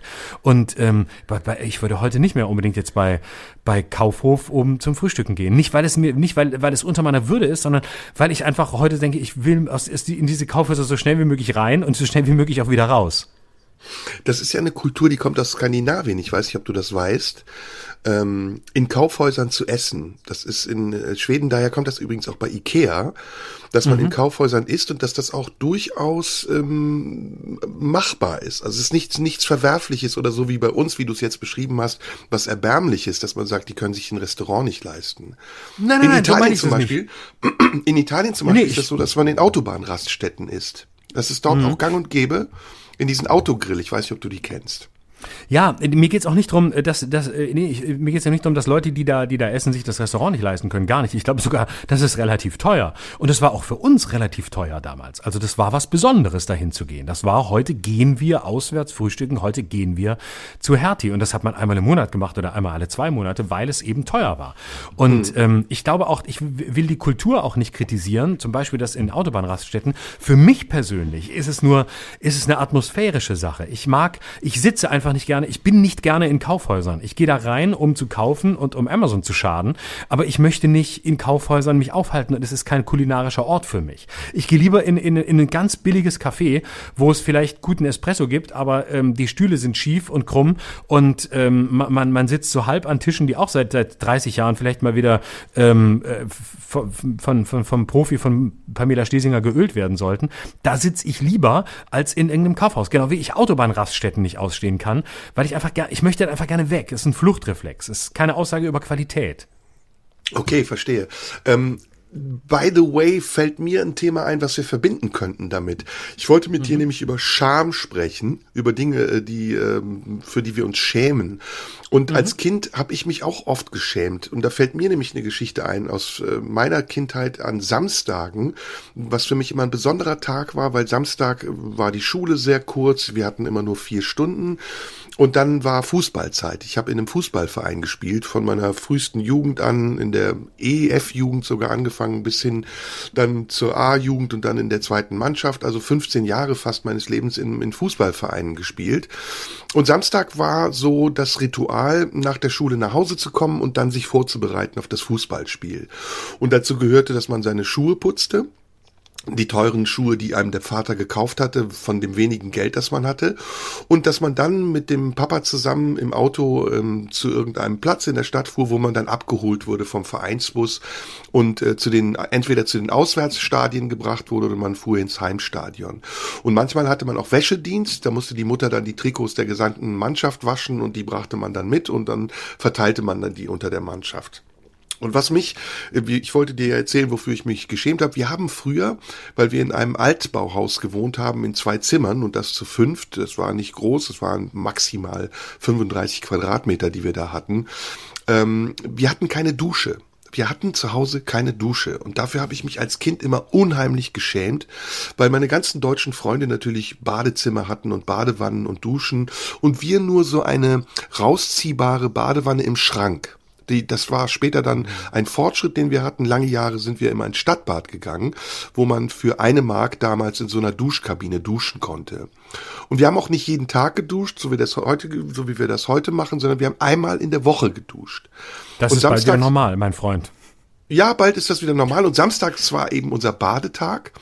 Und ähm, später eben, als wir dann, mein Vater war ja Müll, Müllmann, der hat bei der Müllabfuhr gearbeitet. Und die Müllabfuhr hatte ihr Areal, wo die Autos parkten und gewaschen wurden, direkt ähm, auf dem Nachbargrundstück bei uns. Und auf dieses Nachbargrundstück konnten wir gelangen, indem wir einen Teil von unserem Holzzaun rausgenommen haben und da durchgeschlüpft sind. Und dann waren wir auf diesem Gelände des, der Müllabfuhr und da haben wir als Kinder immer gespielt zwischen den Müllwagen. Oder wir sind zum Beispiel in, heutzutage wirklich total giftig, wenn man sich das nochmal in Erinnerung ruft. Wir haben in den Salzdepots gespielt, wo das ähm, mhm. Streusalz gelagert war. Und ähm, da war dann auch ein Gebäude, wo es Duschen gab. Und in diesen Duschen, das waren die Duschen der Müllarbeiter, sind wir dann samstags immer mit meinem Vater und meinen Brüdern duschen gegangen. Das war nicht weit weg von uns. Und das war wirklich ein abenteuerliches Erlebnis. Also erstmal war dieser verlassene Umkleideraum ganz seltsam. Der stank auch so nach, ja, nach, nach männlich. Und die Duschen waren auch nicht wirklich sauber, sondern da war überall noch so Schmand und Reste von Haaren. Und dann diese, erinnerst du dich noch an diese langen Becken, die wir auch in den Turnhallen hatten? Ja, natürlich. Aus so einem ja. Basaltstein, glaube ich. Ne? Und das war alles ziemlich kärglich und kalt. Und in den Duschen haben wir dann zu dritt geduscht. Ich mit meinem Vater, ich war der Jüngste, meine Brüder nebenan in den Duschen. Und das war immer ein unglaublich heim, heimeliges Gefühl. Es war immer ein ganz tolles Gefühl, aber gleichzeitig war es auch ein, ein Schamgefühl, weil ich dachte, boah, ey, wir hier bei den Duschen der Müllmänner, während die Deutschen zu Hause in ihren Duschkabinen stehen oder in der Badewanne liegen. Aber irgendwie hat es auch was Tolles. Und danach kam dann immer die Sportschau. Dann sind wir immer nach Hause, die Mutter hatte Butterbrote geschmiert und wir durften dann die Sportschau gucken. Und wenn wir ganz lieb waren, durften wir auch am laufenden Band mit Rudi Carell gucken. Aber jetzt bin ich schon da, wo du uns eigentlich haben wolltest, nämlich bei der bei der ähm, Verklärung der Kindheit. Das äh, klingt ja alles total schön und ich frage mich gerade, warum ich das so erlebt habe und ob es wirklich so war oder ob ich Genau. da vielleicht ein paar Dinge übersehe und warum. Genau, also äh, das ist ja genau das. Also damit äh, machen wir interessanterweise genau das, was, was meine, meine Diagnose war, nämlich dass, dass so eine ganz seltsame ähm, heile Weltisierung mit, mit allem äh, gemacht wird, was, was Kindheit ist. Ähm, und ich habe auch, bei mir ist es eben nicht so romantisiert tatsächlich. Ich habe auch schöne Erinnerungen dran, ich habe auch schöne Erinnerungen dran oder lustige Erinnerungen dran, dass ich beispielsweise ähm, äh, auch völlig begeistert war von der Müllabfuhr. Ich hatte so eine Müll Müllabfuhrphase. Da, äh, da bin ich wirklich mit den Müll, bin ich den Müllleuten, wenn die bei uns vorbeikamen, immer dienstags kamen die nach der Schule. Ähm, ich war ja dann auch war, phasenweise war ich bei meiner Oma, um da Hausaufgaben zu machen. Und äh, dann kam die Müllabfuhr vorbei und da bin ich immer mitgelaufen. Die kannten mich dann schon. Und dann bin ich hinten dran, ähm, habe ich glaube ich hier auch schon mal erzählt, bin ich immer mitgelaufen und habe denen dann äh, wollte genauso schnell sein wie der Müllwagen, hätte am liebsten mitgeholfen, durfte aber nicht. Ach, ich durfte mitfahren übrigens. Ja, ich nicht, nein, das haben die nicht zugelassen. Wir waren in Nee? Baden-Württemberg, da war alles ein bisschen strenger. Nee, nee, war- NRW war Erinnerst ja du dich, dass die Anarchie. erinnerst du dich, dass die Müllmänner hinten auf diesem Absatz früher immer standen? Ja, natürlich, genau da standen die, genau. und Ah, das war äh, geil. genau, und mir, zu, zu mir hat aber jemand in meiner Kindheit gesagt, die coolen Müllleute, das sind die, die hinten stehen. Ja, die, die ja, vorne ja, am ja. Lenkrad sitzen, die sind alle, das war Wahnsinn, das also ab bei mir das war die, die vorne am Lenkrad sitzen, die sind alle alt und fett, aber die coolen Müllleute, das sind die, die wirklich laufen. Das sind das die sind die, die Jacker, wirklich ja. die Mülleimer leeren, ne? die wirklich da schnell sind und, und fit und rennen müssen. Und dann fand ich die natürlich automatisch auch viel cooler, als die, die vorne sitzen. Die haben mich gar nicht interessiert, sondern ich wollte auch die Dinger, diese ganze Bewegung, dieser Habitus, diese riesigen Mülleimer reinleeren, rausstellen, wieder hinwerfen. Die wurden ja auch sehr, ähm, sagen wir mal, jetzt nicht, nicht sehr gut behandelt, diese Mülleimer. Die wurden eher so wieder zurückgeworfen, dann landeten sie so äh, halb umgefallen wieder an der, an der Häuserwand und so. Und das fand ich total cool. Ich bin über viele Straßen bin ich da wirklich mitgelaufen und äh, statt Hausaufgaben zu machen, weil ich das so, weil ich das so toll fand. Das war, ich habe das auch verklärt. Ich habe das zu Hause erzählt. Das möchte ich später auch machen. Da hat man mich dann so ein bisschen schockiert angeguckt, aber ähm, ich fand das wirklich total geil. Dann hatte ich eine Busphase. Da bin ich immer mit dem Bus mitgefahren und bei uns fuhr von Lörrach aus fuhr ein Bus der Linie 8 bis äh, relativ weit, Kleinhüningen. Das ist ist eigentlich gar nicht so weit von uns entfernt gewesen, aber es war eine halbe Weltreise. Man fuhr auch ein Stück durch die Schweiz. Das war ganz besonders actionreich.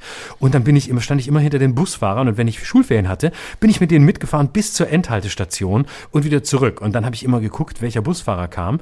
Und äh, es gab einen, der mochte mich sehr, der ließ mich da stehen, weil eigentlich durfte man hinter diesem Führerhäuschen auch gar nicht stehen. Weil es stand ein großes Schild da, äh, den Busfahrer bitte bei der Fahrt nicht ansprechen. Ja, ja, ja, Und ja, ja. Gab's, gab's ein, zwei Busfahrer, die fanden das einfach cool, dass ich da bin, die kannten mich auch. Und die haben mir dann auch die ganze Zeit welche Geschichten erzählt, wo wir jetzt hinfahren und was es für Regeln gibt und alles, was ich halt so genau das, was ich so wissen wollte. Und ähm, dann bin ich da immer, dann stand ich da immer dahinter, obwohl man es nicht durfte. Und die haben das zugelassen. Und dann gab's die anderen, die waren total streng und haben gesagt, setz dich hin, setz dich hin, nein, du kannst ja nicht stehen, setz dich bitte hin. Und die haben auch kein Wort gesagt. Dann bin ich immer ganz schnell wieder ausgestiegen. Ich habe eine Sache, ich glaube, ähm, das ist die Antwort auf deine Frage, die was damit zu tun hat, weshalb man die Kindheit verklärt. Also ich glaube, es hat was mit Schuld und Unschuld zu tun. Und ähm, mir fällt ein ganz schlimmes Ereignis aus meiner Kindheit ein, mh, was ich jetzt so erzählen muss, dass dabei nicht klar wird, wen ich meine. Ähm, also ich sag dir mal, ich, ich war zwölf, ja, und ähm, ich bin neulich in eine Straße lang gefahren in meiner Heimatstadt und merke plötzlich, dass ich eine Schweißattacke bekomme. Also ich fing plötzlich an zu schwitzen. Kalter Schweiß. Und ich denk so, was ist los? Bin ich krank? Habe ich, hab ich Corona? Und habe das überhaupt nicht einordnen können. Ich war total perplex. Und je weiter ich diese Straße lang fuhr, desto schlimmer wurde es, bis ich wirklich auch anfing, am Körper so ein leichtes Zittern zu spüren. Und dann habe ich mich daran erinnert, und es war ganz, ganz, ganz weit in meiner Erinnerung vergraben, dass ich, als ich zwölf war, von einem Lehrer eingeladen wurde, nachmittags ihn zu besuchen. Und das war natürlich äh, damals für uns als Kinder eine ganz besondere Ehre, wenn ein Lehrer einen zu sich privat nach Hause einlud. Ich weiß nicht, ob du das jemals auch gehabt hast oder erlebt hast. Mhm. Das war was Besonderes. Ja. Und man, man fühlte sich sehr geehrt und war stolz. Und ich bin dann dahin gefahren mit meinem Fahrrad und der Lehrer der, ähm, ich weiß gar nicht, ob er allein lebte oder was auch immer, der war jedenfalls alleine zu Hause und hatte gekocht. Und ich fand das schon damals irgendwie seltsam. Ich dachte so, warum kocht der für mich? Und, und war schon, hatte da schon so ein leichtes Gefühl von, ah, irgendwie bin ich hier in einer gefährlichen Situation. Ich sollte jetzt aufpassen. Als Kind ist man sich aber dessen nicht ganz gewahr, weil es ist so eine Mischung aus eben diesem Respekt und dem Stolz, den man diesem Erwachsenen gegenüber hat und natürlich auch der Unklarheit, was will dieser Erwachsene von einem?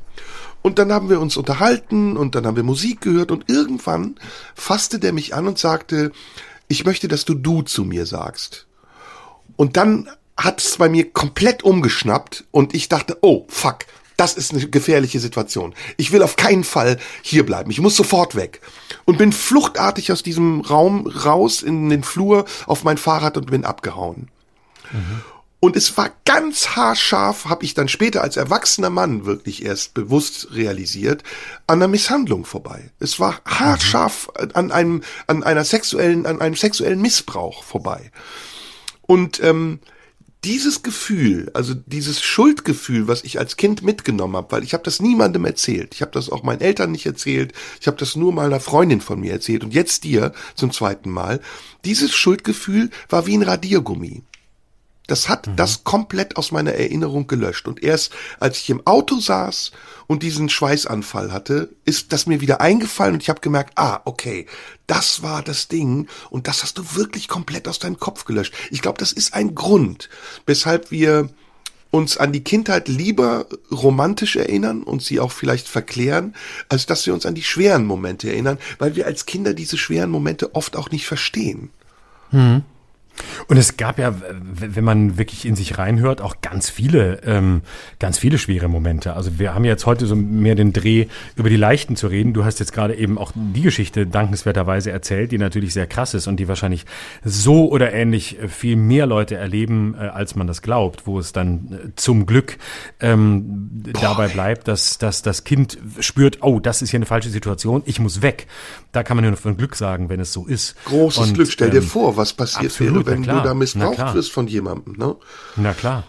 Und ähm, deswegen ist das, ähm, deswegen gibt's natürlich in der Kindheit auch unendlich viel äh, Dunkles und äh, niemand kann, glaube ich, von sich sagen, ich hatte nur eine schöne Kindheit. Das geht ja gar nicht. Das wäre ja auch, das wäre dann wirklich ähm, infantil zu sagen, ja, es war alles wunderbar oder ein bisschen genauer hingucken hilft ja auch. Aber es ist, glaube ich, so eine, ja, es ist so eine Frage, inwieweit das meiste, was man so erzählt, sind ja dann doch eben Geschichten, ja, Geschichten der der der der Unschuld oder so der der Unberührbarkeit. Also also so, ne, ich Müllwagen toll finden oder ähm, in, in, in der Sportmannschaft sein oder baden, wetten das gucken, was es alles so gibt.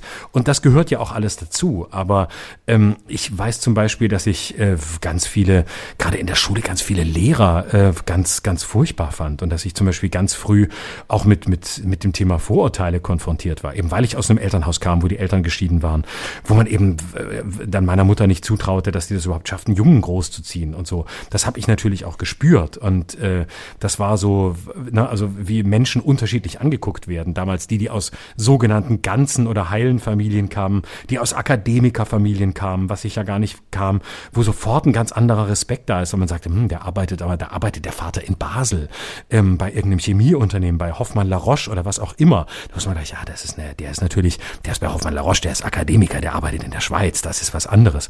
Und da, bei mir war gar keiner da. Und meine, meine Mutter war Redaktionsassistentin meiner Zeitung. Das war natürlich, da hast du sofort gespürt, wie schnell du als Kind auch in, in Strukturen reingerätst, wo du denkst, Moment, das hat doch mit mir alles überhaupt nichts zu tun.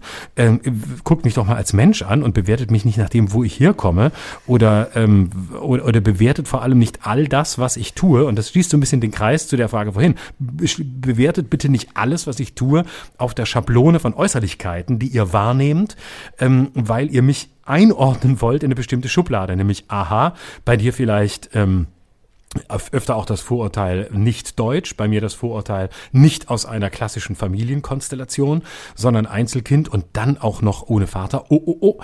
Also, ne, und dann kommst, kriegst du ganz früh so, so eine Sensibilität dafür, ähm, wie man, wie man bewertet wird oder wie das eigene Handeln bewertet wird nach einem ganz simplen Muster.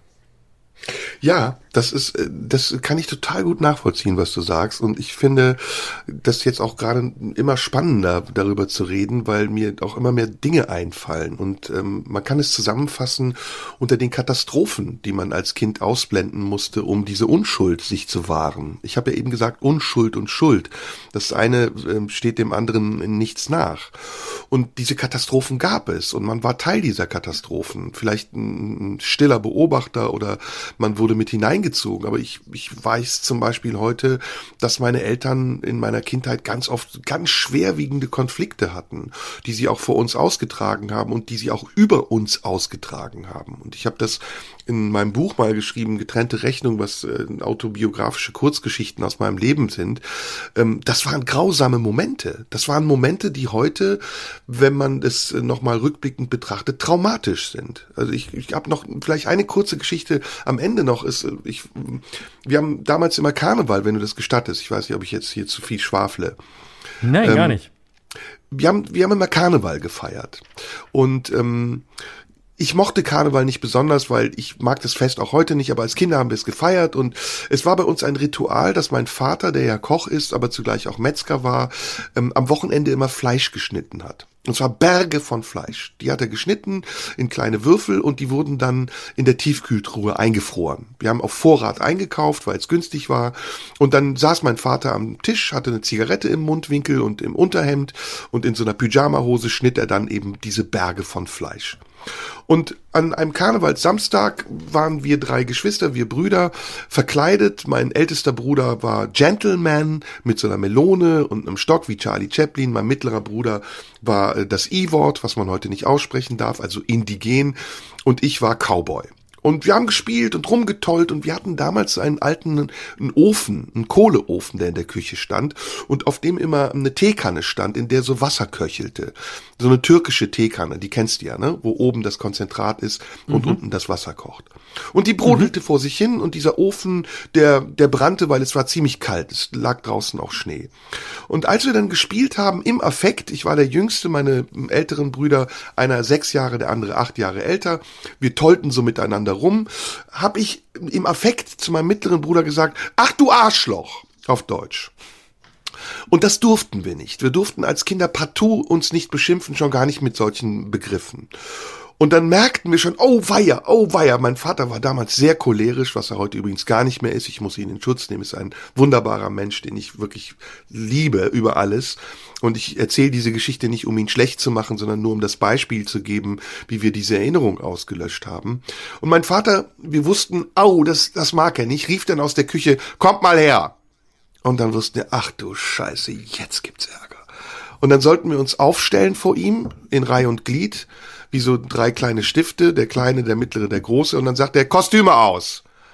Dann haben wir unsere Kostüme ausgezogen, mein Bruder sein Federschmuck, ich mein Cowboyhut, der andere die Melone, und dann hat mein Vater diese Kostüme mit diesem Fleischmesser zerschnitten und in den Ofen geworfen.